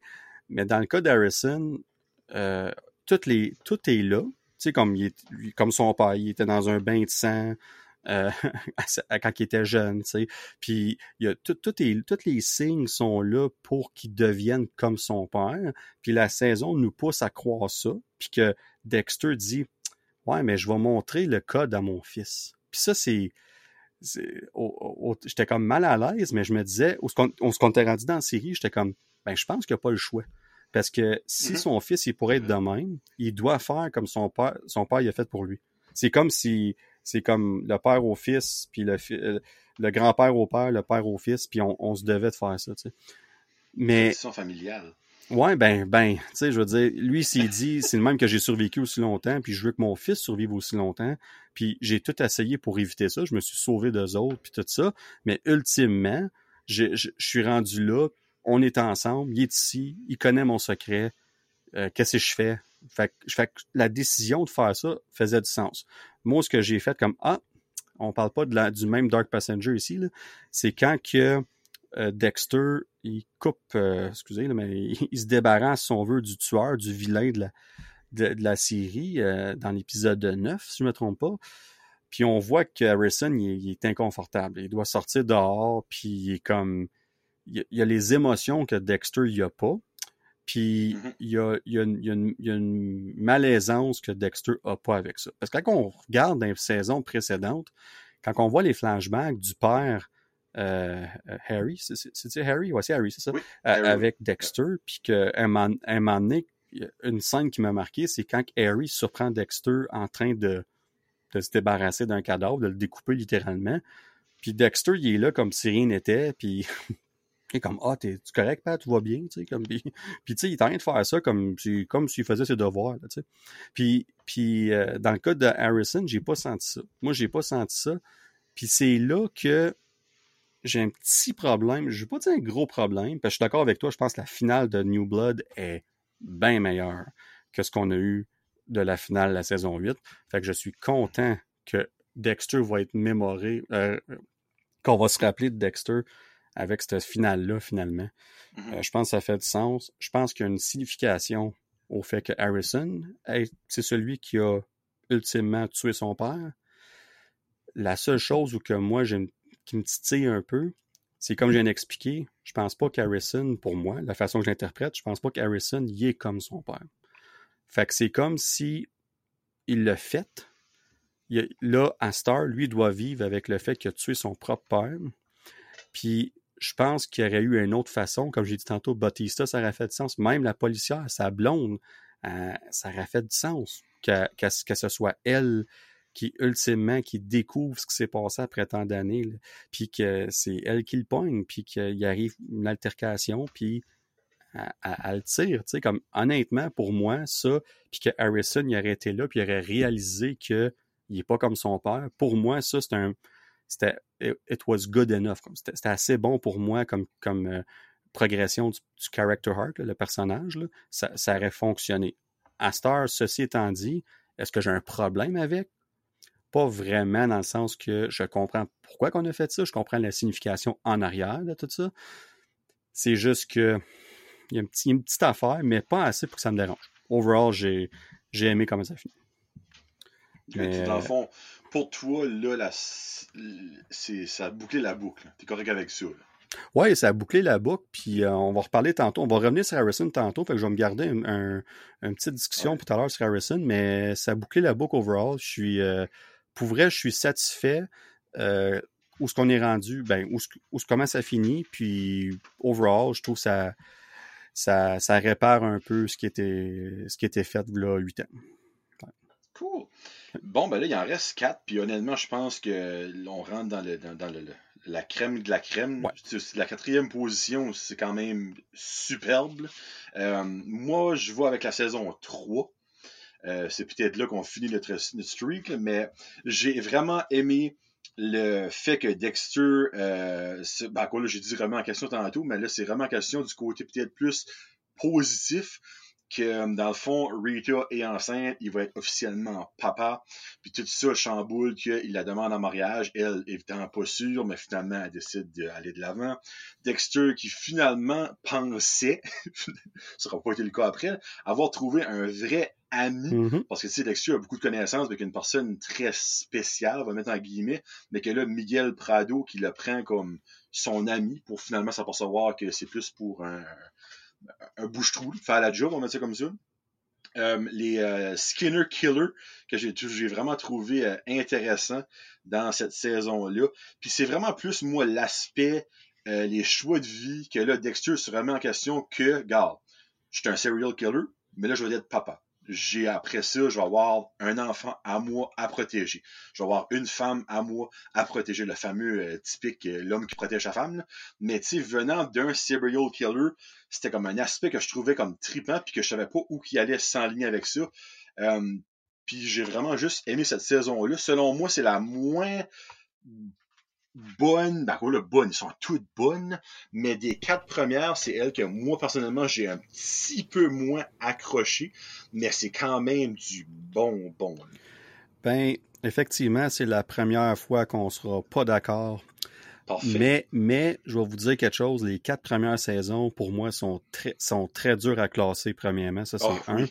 vraiment. Sont vraiment pas mal tout égal. Puis je vais peut-être être un petit peu controversé en disant ça, mais moi, au quatrième rang, c'est la, la, saison 1. Euh, c'est la saison 1, puis on va en parler tantôt. Fait que ce qu'on va faire, c'est que vu que tu as parlé de la 3, on va parler de la 3 quand même, puis on reviendra sur la 1 tantôt, euh, quand on va arriver dans où ce que tu l'as placé dans ton classement finalement. Euh, moi, la saison 3, je l'ai un petit peu plus haut. Je, je l'ai en troisième position, dans le fond. Fait que c'est pas une grosse différence. C'est pas. OK, ben toi, t'as, OK, mais tu as la saison 1, 4e? Oui, saison 1, 4e, puis saison 3, ben 3e. On a inversé le 3 puis le 4. Moi, j'ai la saison 1 en troisième position. Bon, ben, tu vois, et voilà. Fait que c'est, pas mal similaire. puis la seule raison pourquoi je mets la saison 3 au-delà de la saison 1, c'est pour moi, c'est la relation entre euh, Dexter et Miguel. Euh, moi, ça, moi, tout a marché de ça. J'ai embarqué au bout. L'acteur qui joue Miguel, il est fantastique. Euh, de, le voir devenir unhinged vers la fin. Euh, puis de voir comment est-ce que Dexter va s'en sortir, parce que le gars, il est solide, c'est un district attorney, c'est un, avocat de la couronne, le gars, il, en, large, il, il, il, a des connexions partout, il peut carrément décider à un claquement de doigts, Dexter, t'es fini. Puis, puis il y avait toujours cette horreur-là qui tournait autour, puis on savait que c'était pas une bonne chose qui s'attache à ce gars-là, qui était ami, puis qui monte le code, puis on savait que c'était pas la bonne affaire à faire. Mais quand même, il y avait une partie de moi qui était comme, mais coudon, peut-être que Miguel, il, je ne m'attendais pas à ce qu'il survive la série. Mais je me disais, il y a peut-être quelque chose. Peut-être qu'il va mourir en sacrifiant pour Dexter, mais finalement, quand tu approches, tu te rends compte c'est vraiment lui le vilain. C'est clair que. Sais, parce qu'il y a un autre vilain qui, qui, était dans, qui était dans la série qui est très aucunement mémorable, le Skinner. Ouais, c'est ça, le Skinner. il enlevait des morceaux de peau, puis ça. Puis, dans le fond, il était là pour, euh, pour brouiller les cartes, pour nous, nous faire mettre en doute si Miguel était pour être bon ou méchant. Dans le fond, pour moi, c'était ça qui est arrivé. Euh, fait que, mais, mais pour moi, la relation de Dexter et Miguel a été fantastique. Le thème de est-ce que Dexter peut faire confiance à quelqu'un? Est-ce qu'il peut avoir un ami? Est-ce qu'il peut se confier à quelqu'un de ça? C'est la première fois qu'on voyait ça ça lui faisait du bien, puis il était proche de lui, puis euh, moi, pour vrai, ça a vraiment marché. Euh, honnêtement, j'ai vraiment pas grand-chose à dire contre cette, euh, cette saison-là. Pour ça... c'est Jimmy, Jimmy Snitz qui, qui joue Miguel. Ah oui. puis je sais pas si t'as ever écouté la l'émission non pas Game of Thrones, mon dieu, Sons of Anarchy. Oui, oui, oui, c'est vrai. C'est lui qui fait Nero là-dedans, puis il est vraiment bon. Là. Euh, donc, c'est un acteur que moi, je, je porte dans mon cœur. Donc, euh, saison, euh, saison 1, moi, et troisième position, dans le fond, on a qui inversé ça. Le début, sans la saison 1, on n'aurait jamais aimé Dexter. So, j'ai pas le choix de le mettre dans mon top 3, moi. c'est là-dedans que j'ai tout le monde a accroché, que moi, j'ai accroché. Le fameux discours de Harry, le beau-père, qui montre à Dexter le, le code. Oui, la première fois. Que personne, personne ne connaît, de juste tuer des meurtriers qui sont en liberté.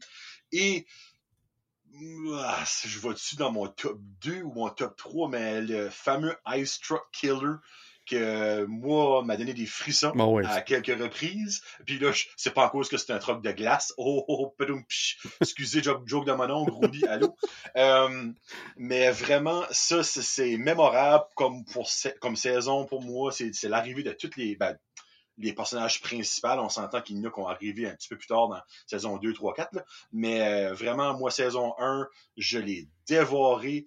Euh, puis après ça, ben, c'est comme que je disais tantôt, moi, j'ai commencé avec saison 1 que j'ai benché et saison 2, je jouais live on Showtime. Puis j'ai rien à dire de mauvais sur la saison 1 jusque la saison, euh, les deux autres saisons qui en avant de ça, il y a de quoi de wow factor, c'est pour ça que je les aime en avant, mais sinon, saison 1, du bonbon, point à la lettre. Moi, j'ai rien de négatif à dire. Si que toi, tu parlais que ton négatif, sinon, moi, j'ai rien de négatif à dire sur la saison 1. Honnêtement, ces trois saisons-là, que ce soit la, même les quatre en général, tu sais, la, la, saison 1, la seule raison pourquoi je l'ai mis au-delà, comme je dis, c'est à cause de Miguel. C'est lui qui a fait pour moi surpasser ça. Cependant, je vais, dire une, je vais dire une chose, par exemple, le, Ice Truck Killer, euh, pour moi, c'est un, ben, qu'on on va arriver un peu plus tard, mais euh, c'est un, comme tu l'as dit, c'est un top 2, top 3 vilain de toute la série Dexter. Puis le fait qu'il y a un lien en étant le frère de Dexter, qu'on découvre ça plus tard dans la série, ça c'est un twist qui, était, qui a ah. super bien fonctionné. Euh, honnêtement, là, euh, tu l'as bien dit, c'est ce qui nous a fait tomber en amour avec ce personnage-là, avec cette série-là, avec les personnages secondaires de, de, de l'univers de Dexter. Euh, pour vrai, là, comme la seule affaire qui, me. Quand tu as vu les autres saisons, quand je l'ai réécouté, puis juste, je fais une petite, une petite euh, parenthèse, euh, Joe, mais quand on parlait tantôt que j'ai fait le, rewatch des saisons, j'ai mm-hmm. fait le rewatch après avoir écouté New Blood. C'est quand j'ai oh, quand j'ai écouté New Blood, j'ai fait comme, tu sais quoi, ça, ça fait longtemps, je vais le réécouter. Puis là, ben, il y a des choses que je suis comme, ah là, ça, ça, ça fait du sens, ça, c'est logique. Puis sais, fait que c'est des choses comme ça. Mais quand j'ai écouté la saison 1, euh, la seule affaire, je te dirais que j'étais comme, hmm, c'est le, le, personnage de LaGuarta, elle, me tapait dans cette, dans cette saison-là, mais c'était son personnage. Donc, c'est ça. Il euh, n'y a rien de mal dans ce qu'ils ont fait avec. C'est juste que quand tu vois où ce qu'elle s'en va après, je comme, elle est beaucoup plus aimable. On, dit ça comme ça. Là. Euh, puis je trouve que dans Overall, ça fitait mieux. Euh, mais pour vrai, c'est pas une critique. là. C'est pas ça qui penche dans la balance pas. Là, c'est vraiment une question de préférence de l'histoire overall. Puis je trouve que les histoires des trois autres saisons, puis surtout les deux qu'on qu'on va euh, qu'on va parler dans quelques secondes là, euh, c'est presque parfait au niveau de l'histoire. Fait que non, je te laisse je te laisse aller, puis on va voir si on a la même top 1. Puis... Ouais. Ben, honnêtement, si on a le même top 1, ça veut dire qu'on aura eu une saison de différence sur neuf que je trouve quand même fou quand on s'en même pas parler de rien. Euh, moi, regarde, ça c'est encore là, c'est mon opinion, peut-être que toi c'est le contraire. Moi, ma saison 1 est de loin d'avance sur la deuxième position. Comme j'ai écouté, je crois c'est quatre fois la saison. ben, ok, je vais le dire, la saison 4. Moi, saison 4, c'est ma première position, mais on va aller avec la saison 2 avant, qui est ma deuxième position. parfait. Euh, dans le fond, ça se passe un mois après la saison 1, tu as le cher sergent James Doe qui est constamment sur le dos de Dexter. Ah. À ce prix, j'ai aimé, j'ai aimé le détester, lui. Euh, donc, Dexter peut pas tuer parce qu'il est constamment watché par Monsieur Doak. Euh, Deborah qui a eu un gros collapse euh, mentalement après les événements du Ice Truck Killer reste avec Dexter. Donc ça aussi, ça aide pas pour un, killer quand sa sœur reste avec lui. Euh, tu as l'arrivée de l'agent Lundy. Lundy? Lundy? Oui, Lundy, exactement. Que lui, je détestais profondément. Euh, toi, t'as dit que c'était LaGuerta dans la saison 1 que t'aimais pas. Moi, lui, je l'ai jamais aimé de toutes ses performances dans tous les épisodes qui a été dedans. Je ne sais pas pourquoi. Euh, j'ai juste pas aimé ce gars-là. Euh, qui a basically arrivé pour travailler sur le, le case du B. Arbor Butcher, a.k.a. Euh, Dexter. Euh, après ça, ben là, ça, ça m'a juste toujours fait rire, cette partie-là, que Rita pensait que Dexter était un drug ah. addict. ça qu'elle a, fait embarquer dans les Narcotics Anonymes, quelque chose de même qui était le nom. Ben, lui, finalement, il était addicté au meurtre. C'était pas mal pointless, mais en faisant ça, il rencontre Layla. Layla, Layla, ouais. Layla, ouais, Layla. Euh, puis, ben, euh, elle qui va, ben, on va dire, tuer, brûler Doak euh, à la fin de la saison, quand lui aura été capturé par Dexter dans un, je pense, un chalet ou une cabine. Oh, c'est une cabine abandonnée, là. genre. Ouais. Puis ben après ça, ben là, Dexter, lui, décolle sur une quest pour venger Doak, mais cette fin-là, on dirait, c'était comme un petit peu mélangé, parce que dans le fond, lui, il l'avait capturé, parce qu'il allait le tuer. Clairement, je pense que c'était assez évident qu'il allait le tuer à un moment donné parce qu'il tannait. Mais là, elle l'a tué. Ça fait là, Dexter n'était pas content. Ça fait qu'il a été vengé Doak en tuant Lila. En tout cas, cette fin-là, je trouvais c'était un petit peu bizarre. Mais euh, moi, c'est ça que c'est. La saison 2 est ma deuxième position. Mais encore là, la fin, qui est quand même une meilleure fin que ben d'autres fins dans les saisons qu'on a parlé tantôt. Mais euh, saison 2 qui est tout aussi mémorable que la 1, 2, 3, 4 selon moi ben, tu m'as fait un petit peu peur là, quand t'es tiré à la sauce pour savoir c'était quel ton top 1 puis tout ça. J'étais comme, mais vas-tu oser mettre la saison 2 au-dessus de la 4? Puis, non, jamais. OK, fait que j'ai vendu le punch, mais je suis d'accord avec toi. Saison 4, trois coches. La saison 4 là, est, En tout cas, on va en parler tard. La, la, la, saison 2, deuxième position, moi aussi. Euh, moi, j'ai adoré. Peut-être que c'était fait un petit peu trop vite peut-être que l'histoire du Bay Harbor Butcher répète une saison, deux ou même trois plus tard. mais, mais quand tu sais pas combien de saisons tu vas avoir, mm-hmm. tu peux pas prévoir ça. Fait que le fait qu'on nous a lancé une curveball puis qu'on s'est dit, you know what, comme le gars, ça fait des années qu'il donne des corps euh, dans, dans, le dans le, le, Bay, Harbor, là, dans, dans l'océan puis tout ça. Puis ben, il a fait une gaffe, il, il a mal calculé ses il, il, a bien calculé, mais ça c'était pas 100% infaillible son plan. Puis, puis quand il se rend compte, quand il se rend compte à télé de qu'est-ce qui se passe, puis là, il met la main sur son cœur, puis comme, si mon cœur, il bat, tu sais, puis il est comme stressé, mm-hmm. puis c'est, c'est, oui, il était quasiment content. C'était comme tellement bizarre, mais comme tellement bien pensé, c'était, ce petit reveal-là. Moi, j'ai adoré toute la chasse à l'homme. Le, le tueur, il était direct devant leurs yeux tout le temps. Puis, uh-huh. Puis toutes les choses que Dexter il a faites pour les envoyer dans d'autres directions, puis c'était, de l'anxiété cette saison-là, de, de voir comment est-ce qu'il va s'en sortir, qu'est-ce qu'il va faire, puis à un moment donné, t'es comme, je vais toujours me rappeler, il y a une des épisodes qui finit qu'on on voit la caméra qui filme la marina où que le bateau de Dexter il est filmé, puis on le voit passer en dessous. Je suis comme, là, la titre, il a été filmé là. Euh, c'est fini. Comment est-ce qu'il va sortir? Mais tu sais qu'il va s'en sortir, ça peut pas finir de même. C'est trop de bonheur. Fait que là, t'es comme, qu'est-ce qui va arriver? T'sais? Fait que moi, cette saison-là, l'histoire en tant que telle, adorait ça. L'agent Lundy, il pourrait, oui, je le détestais, mais pas en cause de la performance, mais plutôt le personnage en tant que tel. Ah, ben, moi aussi, là, c'était pas, c'était pas l'acteur, c'est, c'est vraiment, il, faisait, tellement ah bien son travail que je le détestais. C'était aucunement rapport au, au, gars en tant que tel, moi, là. Mais il, mais il y avait un charme aussi, comme, tu voyais qu'il voulait faire la bonne chose parce que c'était sa job, puis tu voyais qu'il appréciait Dexter quand même, même s'il était froid, mais il l'appréciait quand même, fait que c'était intéressant au début, quand il a commencé à, voir Debra et tout ça, j'ai trouvé ça un peu bizarre, mais en même temps, je me disais, avec ce que Debra vient de vivre, ça fait vraiment beaucoup de sens qu'elle se tourne vers un homme comme ça, qui est complètement l'opposé de Brian, qui est le, frère de, Dexter, euh, avec tout ce qui s'est passé. Fait que la logique était là, fait que j'ai vite, mis ça de côté, puis ça, ça, marche bien overall. Puis, puis ça, it pays off, comme qu'on dit dans la saison 4. Yep. Saison 4 qui est. Ben. Sans mots, c'est un bijou de A à Z. Euh, je peux aller avec mon petit résumé si tu veux, là, mais on va rentrer dans profondeur. Ben, dans le fond, Dexter qui a finalement une vraie famille, l'arrivée de Harrison, je vais toujours me rappeler quand j'ai acheté euh, le coffret DVD, tu comme lui puis ah Harrison sur le coffret, c'est juste mental. T'as assis ses épaules avec le, le, le du jus de, de fruits, genre, mais c'est... Oui. c'est tellement bon. Euh, puis tu sais, évidemment, t'as Dexter qui se fait rattraper dans cette double life de, de père de famille et de killer, qu'on voit un petit peu des struggles là-dedans. T'as là, là, je vais vendre le punch plus tard, je m'excuse, Annick. T'as l'arrivée du meilleur killer de l'univers de Dexter, ah oui, en The Trinity Killer, Arthur Mitchell et John Lidgo, Lidgo, Lidgo, Lidgo, Lidgo, qui est un acteur super, que c'était le parfait casting pour le Trinity Killer, incroyable. Puis même au point que il y a deux mentions dans New Blood, il y a une photo qui part pas à un moment donné de lui, puis un flashback. Euh, c'est à quel point que le Trinity Killer a marqué l'univers de Dexter. Euh, puis que dire de la finale? Euh, j'ai pleuré moi, j'étais un, gros bébé, j'étais une ah mais quand que Dexter a découvert Rita, qui était la dernière victime du Trinity Killer, j'ai éclaté.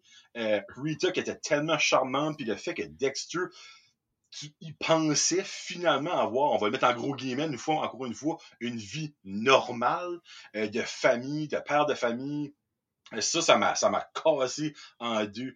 Euh, cette saison-là, s'il y a une saison que vous êtes comme Ah, Marco, là, tu peux pas vraiment écouter juste cette saison-là parce que tu vas te mêler par bout, clairement.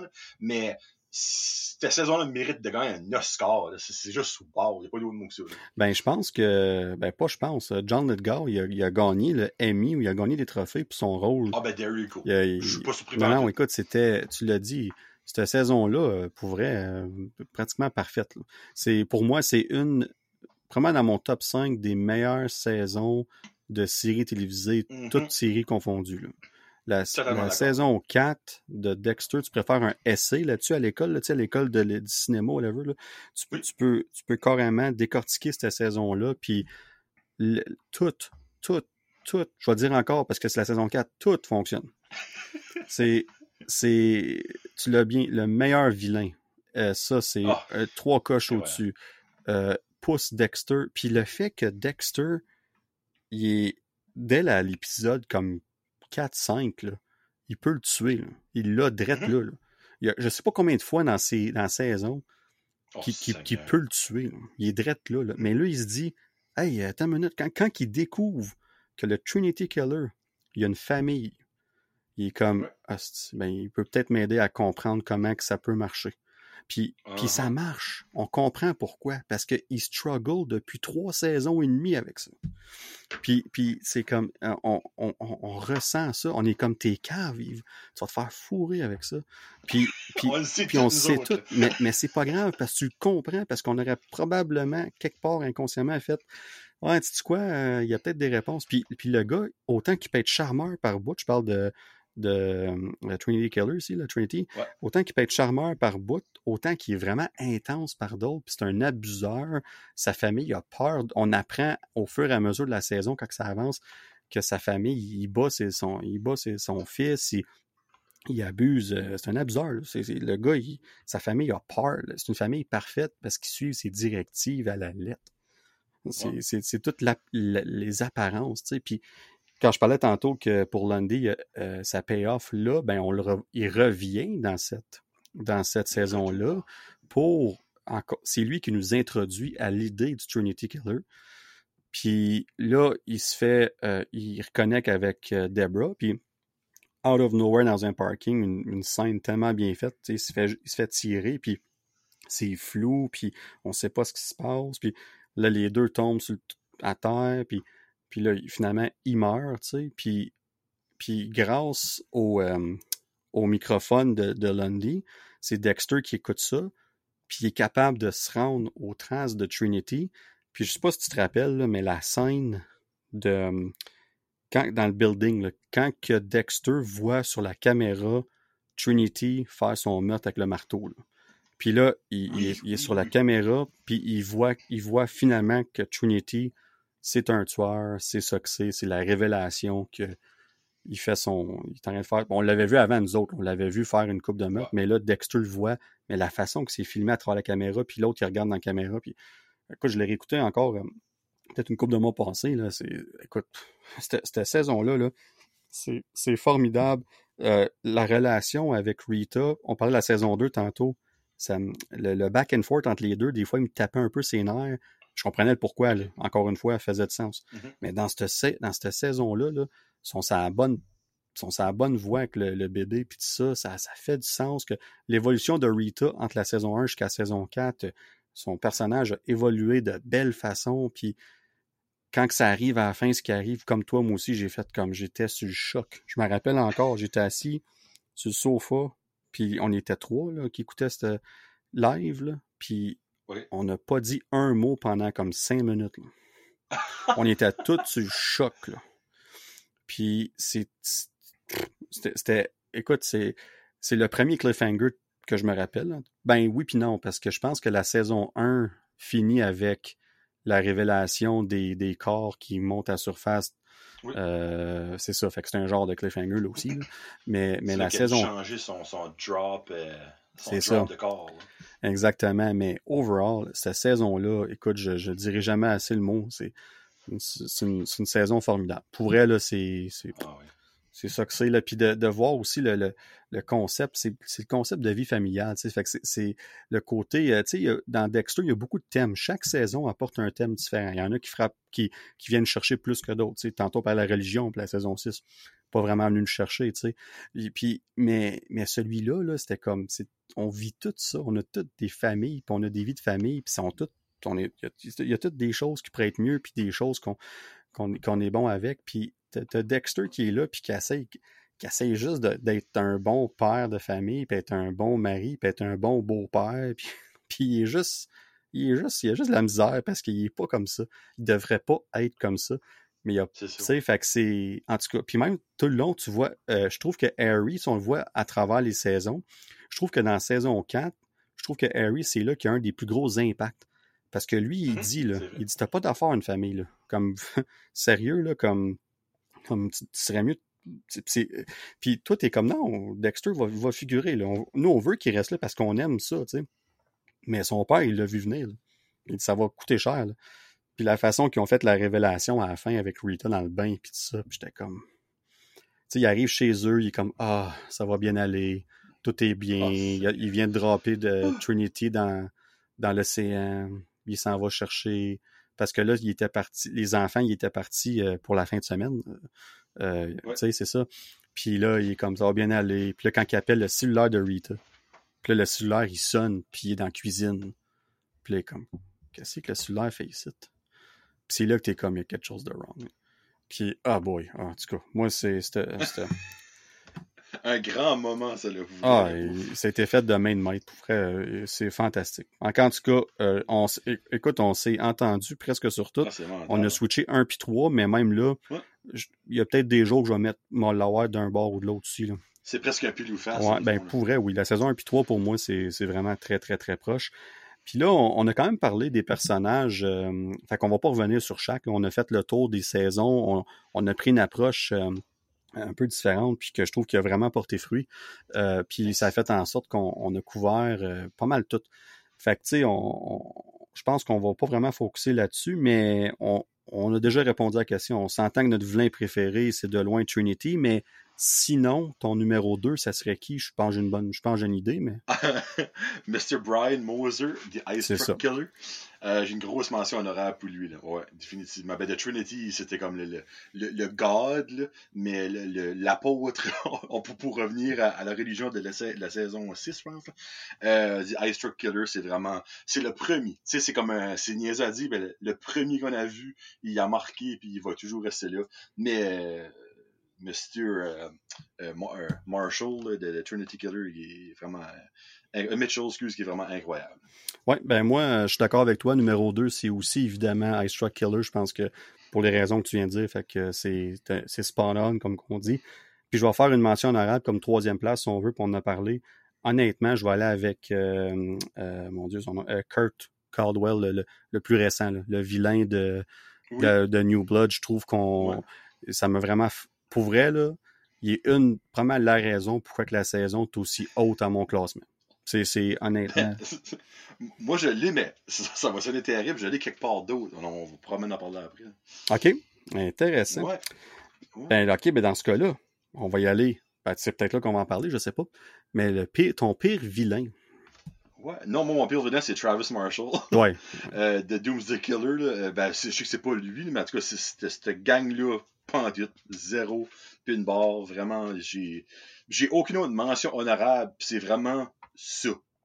Comme, c'est juste ça. Ben moi, tu vois, je vais, euh, je vais, je vais, je vais, je vais dire que le, Brain Surgeon, il m'a vraiment pas... Euh, ah ouais?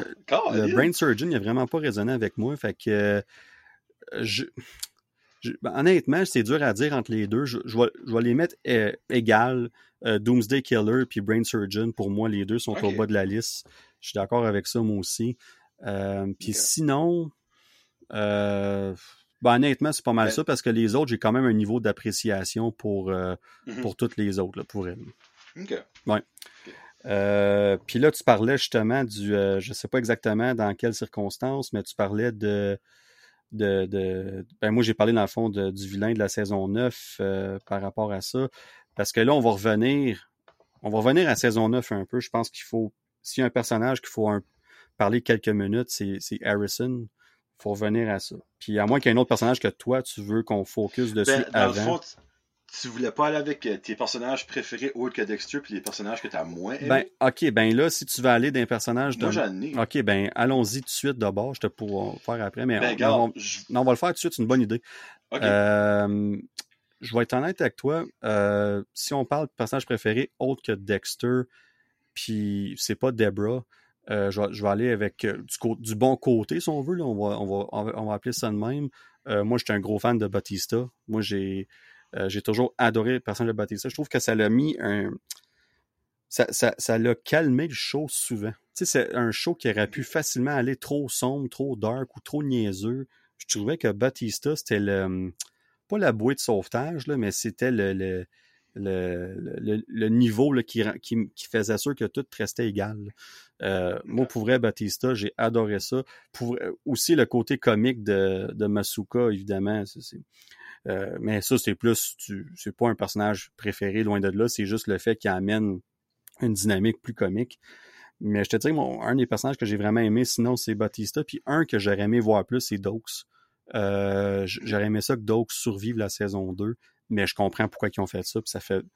Tu pouvais pas le faire continuer euh, avec ça, parce que dans le fond, quelque chose qu'on n'a même pas mentionné, mais c'est lui qui a pris le blonde, ben, qui a pris le qu'on lui a mis le blonde dessus. Bon, il a mis le. Euh, carrément, le fait que c'était lui le B. Arbor Butcher pendant pendant plusieurs saisons jusqu'à saison 7, puis là, que la personne qui a découvert que c'était pas le cas, ben, la Guerta, elle aussi meurt. Fait que là, ça reste encore une fois euh, Dokes, qui est connu comme le Bay Harbor Butcher. Puis c'est juste à fin, fin, fin, la saison 9, New Blood, qu'on arrive à on finalement, on expose c'est qui le Bay Harbor Butcher. Puis finalement, Dokes, ben, il va avoir euh, une paix d'esprit euh, au paradis ou whatever ce qui est. Là. Euh, mais honnêtement, je te dirais que c'est ça, parce que j'ai séparé vilain puis, puis on va dire bon, on va dire ça comme ça. Mais tu sais, il y a des personnages qui reviennent aussi de saison en, de, de, de, saison en saison. Puis l'autre qu'il faut que je fasse une mention en arabe, c'est Miguel. Oui, c'est un vilain, mais il n'a pas été juste un vilain. Puis il y a eu un gros impact sur Dexter dans saison 3. Moi, c'est un personnage qui ressort du lot pour moi quand je pense à ça comme ça. Alright. Euh, ben moi, j'ai un top 3 et j'ai triché. Euh, mon troisième, euh, c'est Kurt Caldwell, qu'on a vu dans la saison oh, New Blood, que je, suis tellement déçu qu'on n'a pas vu dans les original 8 seasons, qu'on n'a pas assez vu. Il aurait été bon. ah, j'ai un, feeling qu'on aurait pu avoir un, comme un 2-3 saisons avec lui. Qu'au début, tu sais, il est juste là, c'est comme le, gars avec de l'argent qui own un truck stop ici, puis des choses weird qui se passent autour de lui, mais rien qui va de plus, puis que t'as eu un gros payoff comme de après une saison ou deux. En tout cas, moi, lui, je l'ai vraiment aimé, je ne vais pas trop m'éterniser. Euh, un gars qui a été là pendant 72 épisodes dès 96. Ben, ça, c'est si on n'inclut pas les 10 de la nouvelle euh, saison. Euh, qu'on a pratiquement, je crois que tu l'as nommé une fois, et même moi, je ne l'ai pas nommé une fois. Joey Quinn. Oui, je l'ai nommé une couple de fois, ouais, ouais. moi, vraiment, ce gars-là m'a beaucoup marqué, surtout dans la dernière saison, comme lui a pris ce dur, Debra, d'abord de Debra. Il l'aimait beaucoup, euh, lui. Oui, exactement. Puis ben, le premier, euh, c'est de loin, Mr. Batista, euh, ben que j'ai un peu crié quand que je l'ai vu popper dans la saison 9. je te mentirais pas, j'étais comme non. C'est comme de tous les caméos ben, bon, c'est pas vraiment un caméo, on s'entend qu'il est dans le même univers, mais comme c'était lui, c'était parfait, c'était juste lui. Puis clairement, comme toi, j'aurais aimé un plus gros payoff pour lui, mais je suis content qu'ils l'ont juste mis là, parce qu'il était pas obligé de faire ça, on s'entend. Mais euh, donc c'est lui, moi qui est mon euh, personnage préféré. Puis garde, euh, je vais commencer si tu veux avec les personnages ben, qu'on a moins aimés. j'ai aussi un top 3, puis j'ai un petit peu triché là-dedans aussi parce que j'ai un une bonne. Moi, Maria Laguarta, hmm. j'ai jamais triper sur elle.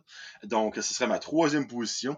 Euh, deuxième, ce serait Evelyn Vogel, la chère euh, madame qui est arrivée euh, comme une sur Sunday dans la saison 2. Ah, ouais, ouais. Puis après ça, ben, je pense assez évident, Agent Lundy, que j'ai dit que j'ai détesté profondément. Donc, lui, je n'ai vraiment pas aimé. C'est mon, mon top 3, c'est ça que c'est. Ben moi, j'ai pas nécessairement un top 3, mais je vais dire La Guarta, c'était mon personnage que j'ai moins aimé dans la saison 1. Puis même après, euh, même s'il était mieux, il y avait toujours des affaires comme mmh. comme j'écoutais pas cette série-là pour elle, mettons. J'avais j'avais hâte de voir Batista, même Masuka, même s'il il me tapait avec ses niaiseries, ça reste qu'il amenait, il amenait une dynamique spécifique à lui, ça fonctionnait. Même Debra, qui, qui, qui, qui, est adoré par bien du monde. Moi, j'ai mes up and down avec Debra, mais euh, jamais qu'elle rentrerait dans mes euh, personnages que j'aime pas. Ça, ça c'est clair parce qu'elle est importante à série, elle emporte beaucoup plus de positifs que de négatifs, si on veut. Mais la Guerta, je te dirais que c'est vraiment le, personnage que. Puis tu sais quoi, le, euh, Evelyn, la, psychologue, la psychiatre, je suis d'accord que ça, c'est même pas nécessairement de ça. Mais un, le personnage il est joué de façon tellement froide, tellement comme c'est ça en partant, j'étais comme OK, whatever. Puis puis après ça, comme elle a soudainement après cette saison, on n'a aucune mention de ça.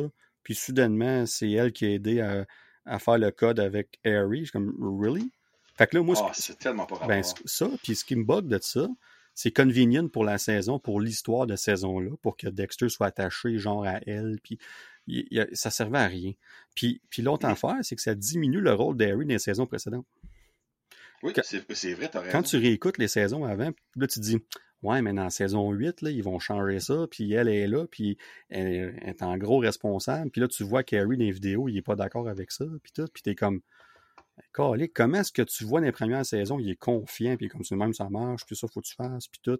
Puis, puis là, elle arrive, puis là, tu vois un autre côté complètement différent, puis t'es comme, comment ça a marché, ça? Comme, non, moi, je suis d'accord avec toi, là, ça, ça a vraiment pas marché, pour moi, en tout cas. Puis, ouais, honnêtement, c'est, probablement les, les, deux qui viennent le, plus en tête, les personnages que j'ai vraiment pas aimés, euh, qui, qui m'ont qui ont pas fait bouger l'aiguille pour moi du tout. Puis moi, dans le cas de Evelyn, elle a fait bouger du mauvais bord. ouais. Ah ouais, c'était. Euh, c'était. Ah, ouais. Mais là, mon cher euh, Joe, la, euh, la, question qui tue, qui est aussi une question qu'on a reçue euh, des fans, on, salue Yannick, ça a tombé que le sujet y était sur nos notes, mais faut en parler, c'est important, parce qu'on a parlé d'Harrison quand même beaucoup. Puis même si on l'a vu jeune pendant plusieurs bébés, puis jeune pendant quelques saisons, on le voit arriver dix ans plus tard, il est rendu à 15-16 ans. puis là, il, est là, là, il est là, puis on se demande où est-ce que ça va aller. sais. Puis là, on a parlé tantôt son, son personnage, comment que ça s'est euh, ça s'est déroulé, puis tout ça, fait qu'on on va pas retourner là. Mais la question à 100 dollars, euh, est-ce que Harrison mérite son spin-off après New Blood, comme après les événements de New Blood? Je vais te laisser répondre en premier. en pense pas, c'est moi qui me, lance à la gueule du loup. Euh, j'ai vraiment hâte d'avoir ton opinion, mais moi, c'est simple, c'est non. Euh, je trouve qu'on étirait vraiment la sauce pour rien, sincèrement. Euh, j'ai pas trippé, comme que tu dis tantôt, j'ai pas trippé tant sur le fait que euh, Dexter parlait à, à Deborah via comme les mémoires et tout ça. Puis dans le fond, s'il ferait un spin-off, ce serait la même maudite affaire, mais autre que ce serait Dexter au lieu de Deborah qui parlerait à Harrison puis tout ça, ce serait le même maudit de concept. Puis comme que tu as dit tantôt, il n'y a pas le même Dark Passenger. Moi, je ne crois pas que Harrison a tant ça dans le sang d'être un super tueur. Oui, là, il l'a, on, clairement, on le voit, mais je pense pas que ce serait autant intriguant, autant euh, intense puis hardcore de suivre lui. Donc, moi, ma réponse, c'est pas plus compliqué que ça, c'est non. On a eu la fin que finalement on voulait pour Dexter. On arrête ça là. Ça aura pris dix ans presque à avoir une bonne fin. Euh, recommencez pas d'autres choses qu'on pourrait encore chialer que ah, ça n'a pas bien fini, puis ça pas si, ça rend pas hommage à Dexter, ça rend pas hommage à ci, à ça. Ça finit là. Il tient un bon acteur, mais il va faire d'autres films, d'autres émissions, that's Ben moi, je vais répondre en deux temps. Puis, premièrement, je suis d'accord avec toi. Moi aussi, la réponse, overall, c'est non. Moi, je pense que pour les raisons qu'on a déjà parlé tantôt, ce que tu ce que as amené comme point, euh, si on prend Harrison pour faire un spin-off avec pour qu'il soit, il est-tu comme son père, il est-tu pas comme son père, puis on veut recréer l'effet Dexter encore, pour moi, ça, ça marche pas du tout. Pas en tout, pas tout, pas tout. Parce que, premièrement, Harrison n'est pas Dexter. On est loin de là. Parce que ce qu'il faut pas euh, négliger, c'est l'apport de Michael C. Hall, l'acteur ah. qui joue Dexter. Euh, écoute, s'il n'y a pas deux Dexter, il n'y aura jamais un. Tu peux pas rentrer dans ce monde-là sans lui. Pour moi, ça, c'est tout simplement. Puis on parlait de son Dark Passenger, euh, Passenger puis comme j'ai parlé tantôt, c'est on voit que c'est différent. Fait que là, oui, il a tué son père, mais c'est plus symbolique. Imagine, tu le suis après, puis comme ça cause d'autres choses, puis il n'y a personne pour le guider. Il y a, tu sais, comme euh, ça serait. Non, pour moi, honnêtement, j'aime le personnage, j'aime ce qu'ils ont fait avec, puis c'est pour ça que je vais lancer une, balle courte. Puis, euh, mettons, la seule façon que je pourrais voir un spin-off de Harrison, on s'en va complètement ailleurs. Puis Harrison, à cause de ce qui est arrivé avec son père, ce qu'il a vu, comme parce que Dexter a laissé son fils rentrer dans son psychique, dans, son, dans, dans, son, dans son cocon, si on veut. comme, il, il, a tout, il a tout dévoilé tout, tout, tout. puis il a commencé à montrer le code, puis tout ça. Ben, il a montré pas mal, mais ça va plus loin que ça. Fait que là, dans le fond, là, Harrison il est exposé au, au cerveau, à la mentalité d'un serial killer, d'un tueur en série. Fait que moi, la seule façon que je pourrais voir ça fonctionner, peut-être, c'est que tu flash forward des années plus tard, puis Harrison a décidé d'étudier pour devenir un, criminologue, genre. Puis il étudie les tueurs en série. Puis il essaye de comprendre ou il aide les policiers pour whatever reason. Un peu, je sais pas si écouté Mindhunter, euh, la série sur Netflix. Là. Ben, un peu, mm-hmm. ça serait pas comme ça, mais un peu ce concept-là de on essaie de comprendre les tueurs en série. Puis je dis pas que je dis pas que je veux que ça qu'il fasse ça. Je fais juste dire, original, je fais juste dire que si on parle d'un spin-off, ça serait quelque chose pour moi du genre que je serais comme, you know what, on s'en va ailleurs complètement. Tu peux faire des références ici et là à Dexter, puis tout ça pour, même que Dexter pourrait apparaître pour y parler ici et là, tu sais. Euh, mais honnêtement, là, sinon, là, tu- c'est ailleurs. C'est un autre style de série, c'est un autre style, c'est d'autres acteurs, c'est juste que c'est un c'est vraiment un spin-off. t'es- t'es dans un autre style complètement. Fait que pour moi, ça, ça serait une idée qui pourrait fonctionner. Mais est-ce que je veux ça? Je suis pas sûr si je veux ça parce que tu l'as bien, tu l'as bien dit parce que on, on est là, là. Comme on est là, la boucle est fermée. Est-ce que c'était parfait? Non. Est-ce que c'était beaucoup mieux que ce qu'ils ont fait initialement? Absolument. Moi, je pense que la boucle a été assez bien fermée qu'on peut laisser, on peut laisser ça fermer puis dire on a eu neuf belles saisons. C'est une, une série qui a des up and down, mais pour moi, les highs, les ups sont beaucoup plus hauts que les downs overall. Euh, fait que pour moi, ça, ça fait en sorte que je préférerais qu'on mette ça de côté puis qu'on fasse d'autres choses complètement, qu'on qu'on qu'on aille ailleurs là, puis qu'on parle plus de ça. Yeah. Non, puis honnêtement, euh, c'est comme que tu dis, on a-tu besoin de ça? Si, exemple, qui annonce ça l'année prochaine, je suis excité? Hein? Pas tant que ça. Pas de honnête avec toi. Euh, mais je l'écouterai probablement et je pourrais me laisser pogner là-dedans parce que j'aime l'aspect que tu as apporté, je te mentirai pas, mais je ne crois pas que c'est nécessaire.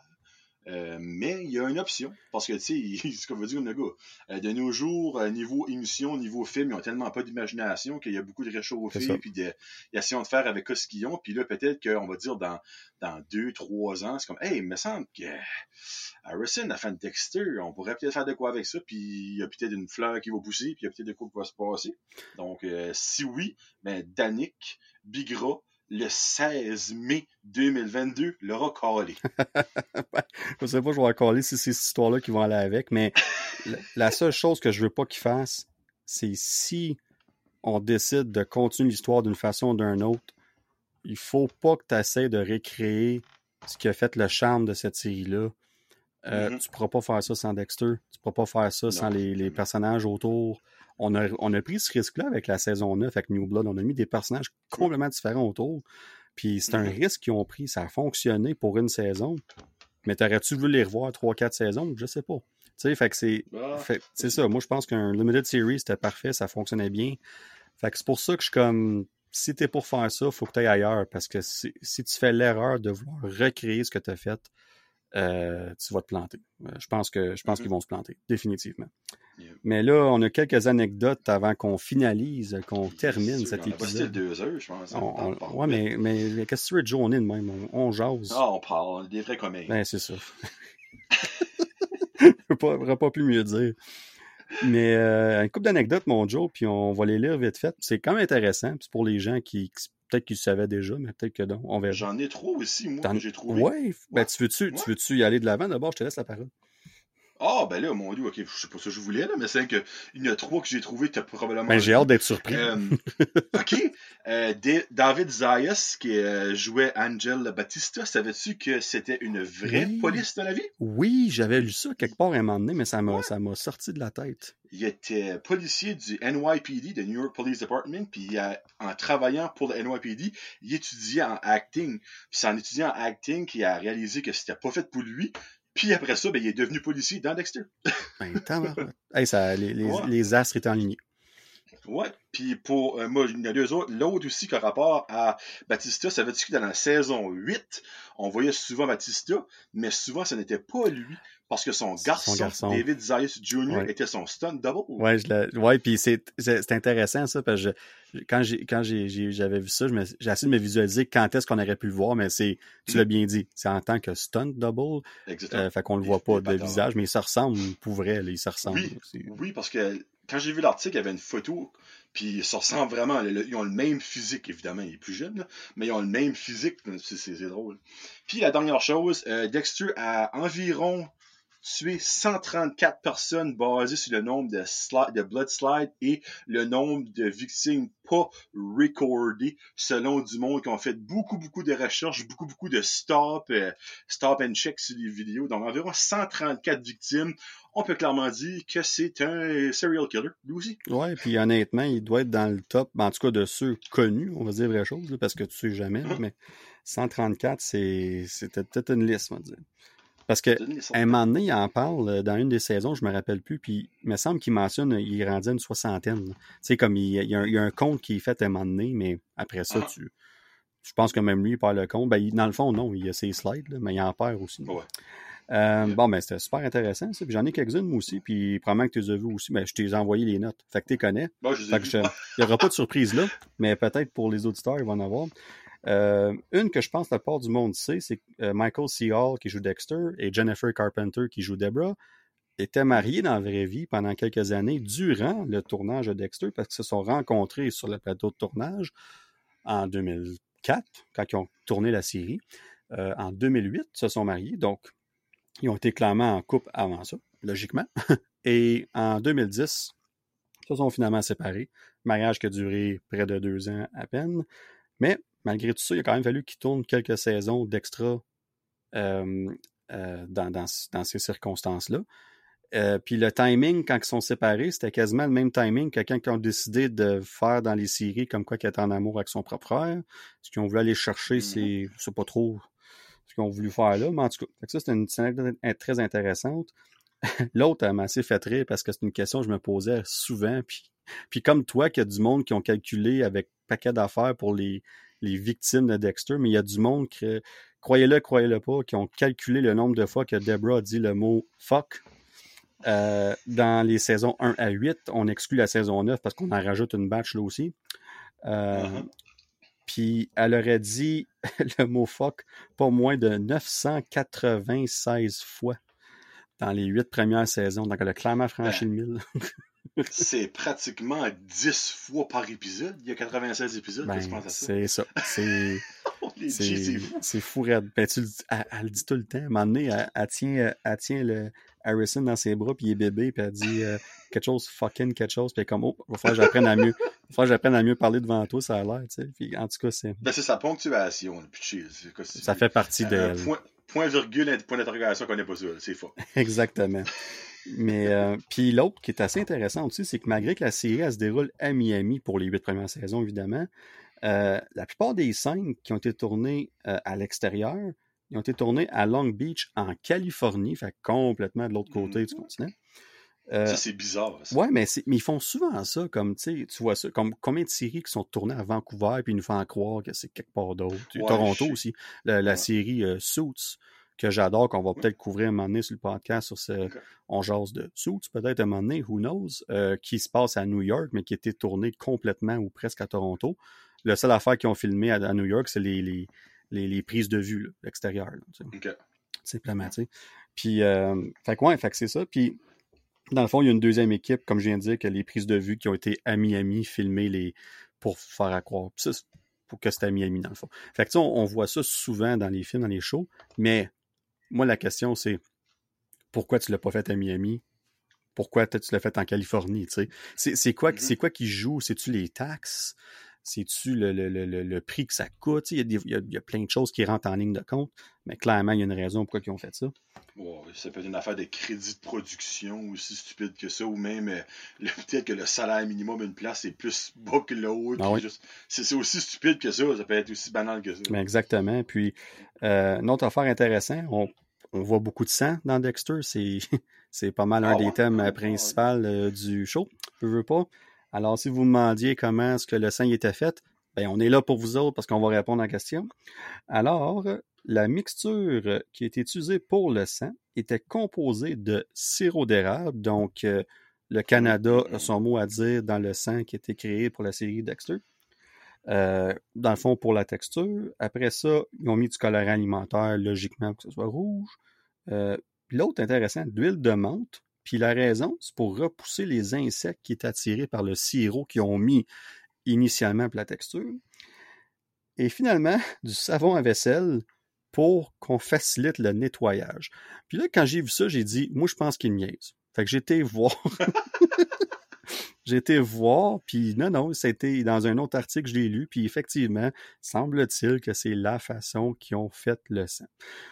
Et, anyway, ça fait du sens. Euh, Jusqu'au savon de vaisselle, c'est intéressant, mais encore, là, ceux que ça s'intègre facilement, il faut. C'est ça que c'est. Hein? Moi, ce que j'ai trouvé original, par exemple, quand j'ai vu ça dans tes notes, c'est qu'habituellement, ils utilisent du. Euh, euh, du ketchup. Euh, ben là, non, non. c'est le sirop, là. Hey, Colin, qu'est-ce qu'il y a nom? Du corn syrup. Oui, c'est vrai. Du sirop, je sais pas comment on dit en français, mais ils utilisent ça habituellement pour le sang. Quand j'ai vu sirop d'érable, j'étais comme, my god, ok, c'est différent. Tu sais, on s'entend, c'est pas mal plus dispendieux que du corn syrup. Tu peux avoir un, un, un, litre de corn syrup pour 3 pièces au magasin. Le sirop d'érable, c'est pas mal plus cher. Ben, l'autre affaire, par exemple, aussi, c'est est-ce qu'ils ont fait ça pour tout tu sais, c'est des anecdotes qu'on a trouvées en ligne. Est-ce qu'ils ont fait ça pour toutes les saisons? Est-ce qu'à un moment donné, ils ont changé leur recette? Euh, euh, ça se peut, ça aussi. C'est juste oh, qu'à un moment donné, dans la série, il y a du sang qui a été fait comme ça, puis c'est vraiment intéressant. Mais tu as raison, parce que le sirop d'érable, c'est pas donné. Fait puis encore là, c'est du sirop d'érable ou du sirop de poteau, là, tu sais, le sirop euh, ah, euh c'est ça, là, parce que les autres, ils peuvent dire que c'est ça, puis nous, on est comme non, non, vous pensez que vous pensez que c'est du sirop d'érable, mais non, non, non, non, non. Eh boy, attention là. Fait que ça, ça se peut aussi, là. Fait que ça, en tout cas, il va falloir qu'on fasse plus de recherches là-dessus. Euh, puis la dernière, ben, on parle de Trinity, hein, qui est comme notre euh, le, le, main, le top vilain, notre chouchou, si on veut, de la série.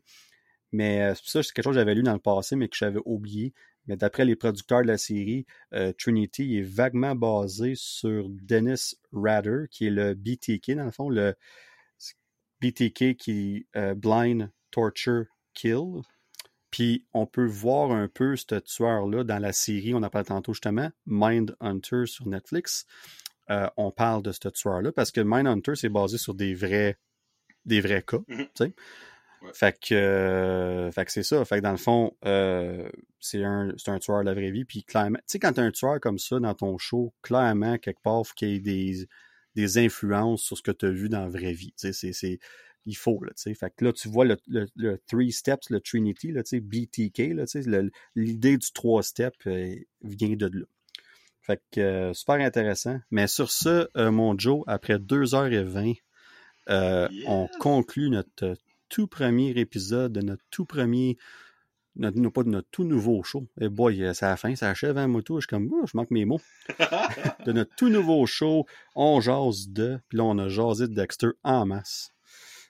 Ben, j'espère que tu es content du résultat, c'est ça que tu cherchais. Euh, j'ai essayé de donner le plus de knowledge que je connaissais de. C'est comme j'ai dit à Danick quand il m'a demandé, je dit si je suis peut-être pas un expert de Dexter, mais j'ai vraiment aimé ça. J'ai tout écouté les saisons, j'ai écouté la nouvelle saison de New Blood. Donc, si tu cherches quelqu'un qui est connaissant, mais qui va peut-être essayer de mettre un petit, peu d'humour, euh, je suis la personne parfaite, mais si tu cherches un encyclopédie à la, à la Paul je n'étais peut-être pas la bonne personne, mais après deux heures et vingt, je crois qu'on a fait de la job, Danick. Ben, on en a fait certains, puis euh, tu parles d'experts. Nous autres, c'est le podcast qu'on veut, avant toute chose, c'est du fun. Ça, c'est la première affaire. Ben, j'en ai eu. On a du fun en masse. Puis l'autre affaire, on veut jaser. Puis de là vient notre titre ultra original, On jase de. Puis, euh, tu sais, c'est juste ça. Puis, on, on, y a personne, ni moi ni Rudy, quand on parle du Nerdverse podcast, on n'est pas des experts en rien. On est du monde qui aime ça, qui connaît, les passionnés. On connaît de l'information, mais ultimement, ça vient à ce qu'on aime, sais. Puis dans le cas de mm-hmm. Dexter, sais, on a jasé de ça. Puis moi, j'aime que, regarde, on avait un plan, puis on est allé un peu ailleurs. Puis honnêtement, c'était parfait. Comme c'est, c'est des choses comme ça que quand on jase, en fond, il n'y en a pas de plan. Tu as des notes, puis c'est correct, mais au bout de la ligne, mm-hmm. tu suis ta conversation, puis tu vois ce que ça s'en va, puis c'est le même que le résultat il est parfait. Fait que non, moi j'adorais ça, mon Joe. Puis euh, content que tu été, euh, que tu embarqué dans, dans, dans, le projet, puis que puis on va te revoir très certainement parce que je sais que les gens ont bien aimé euh, t'entendre lors de l'épisode 21 du, du Nerdverse ah, ben, mon Dieu, c'est podcast. puis j'ai eu plusieurs bons commentaires là-dessus. Puis les gens ils t'apprécient aussi sur sur Discord. Fait que, évidemment, ceux qui nous écoutent, on a un serveur Discord où ce qu'on on développe tranquillement pas vite une belle petite communauté avec euh, des gens comme nous autres qui sont passionnés puis qui aiment jaser de ces choses-là. Puis ils peuvent en jaser tous les jours. Puis j'en profite pour mettre des, petites nouvelles, puis des rumeurs ici et là, puis euh, toutes ces affaires-là, des annonces, quand est-ce que les, shows, les films vont, euh, vont commencer à, le tournage, quand est-ce qu'ils vont sortir, des choses dans même. Fait que c'est super intéressant. Fait que si ça vous intéresse, ben pour ceux qui sont déjà euh, qui font qui font pas partie de, de, cette communauté-là, ben le lien est disponible sur la page Facebook. Là, à chaque fois que je mets un post, je mets le lien en dessous, fait que vous avez accès relativement facilement à tout ça. Puis c'est gratuit. Puis c'est gratuit. Tu sais, c'est, c'est ça qui est le fun, ça coûte absolument rien.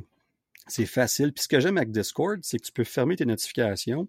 Fait que mmh. si ça te tente pas de te faire achaler, tu fermes. Comme moi, mes notifications sont même pas dessus. Je check une fois de temps en temps dans ma journée. Le seul temps que j'en ai une, c'est quand on me tag. C'est la seule temps que j'en ai une. Sinon, je.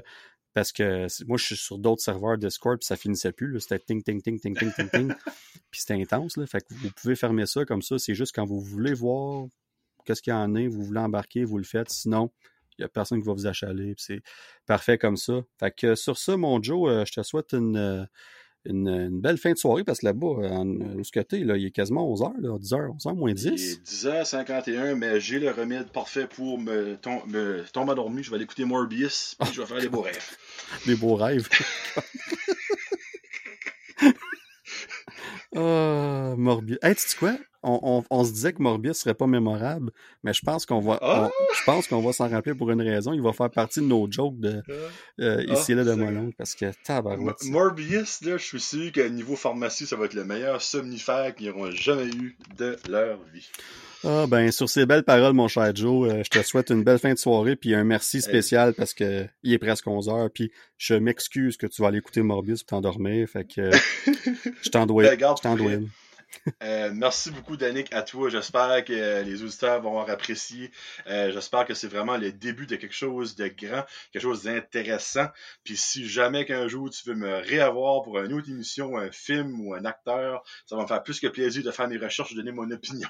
Ben moi, j'ai comme l'impression, je te dis ça live, euh, je te mets sur le spot de même, mais j'ai l'impression que pour l'épisode Jurassic Park, ça va peut-être me tenter de t'inviter. Ah, ça me tenterait peut-être de toi aussi. Puis, puis là, ben, Rudy, il tripe aussi Jurassic Park. Je pense qu'on va avoir un, un petit oh. trio euh, très le fun à jaser de cette franchise-là. Ah, ça pourrait être bon. Ça va être des jokes de mon oncle là-dedans, ça va être ah, parfait. Ça va être tout un blend. yes. Bon, ben, sur ce, à plus tout le monde.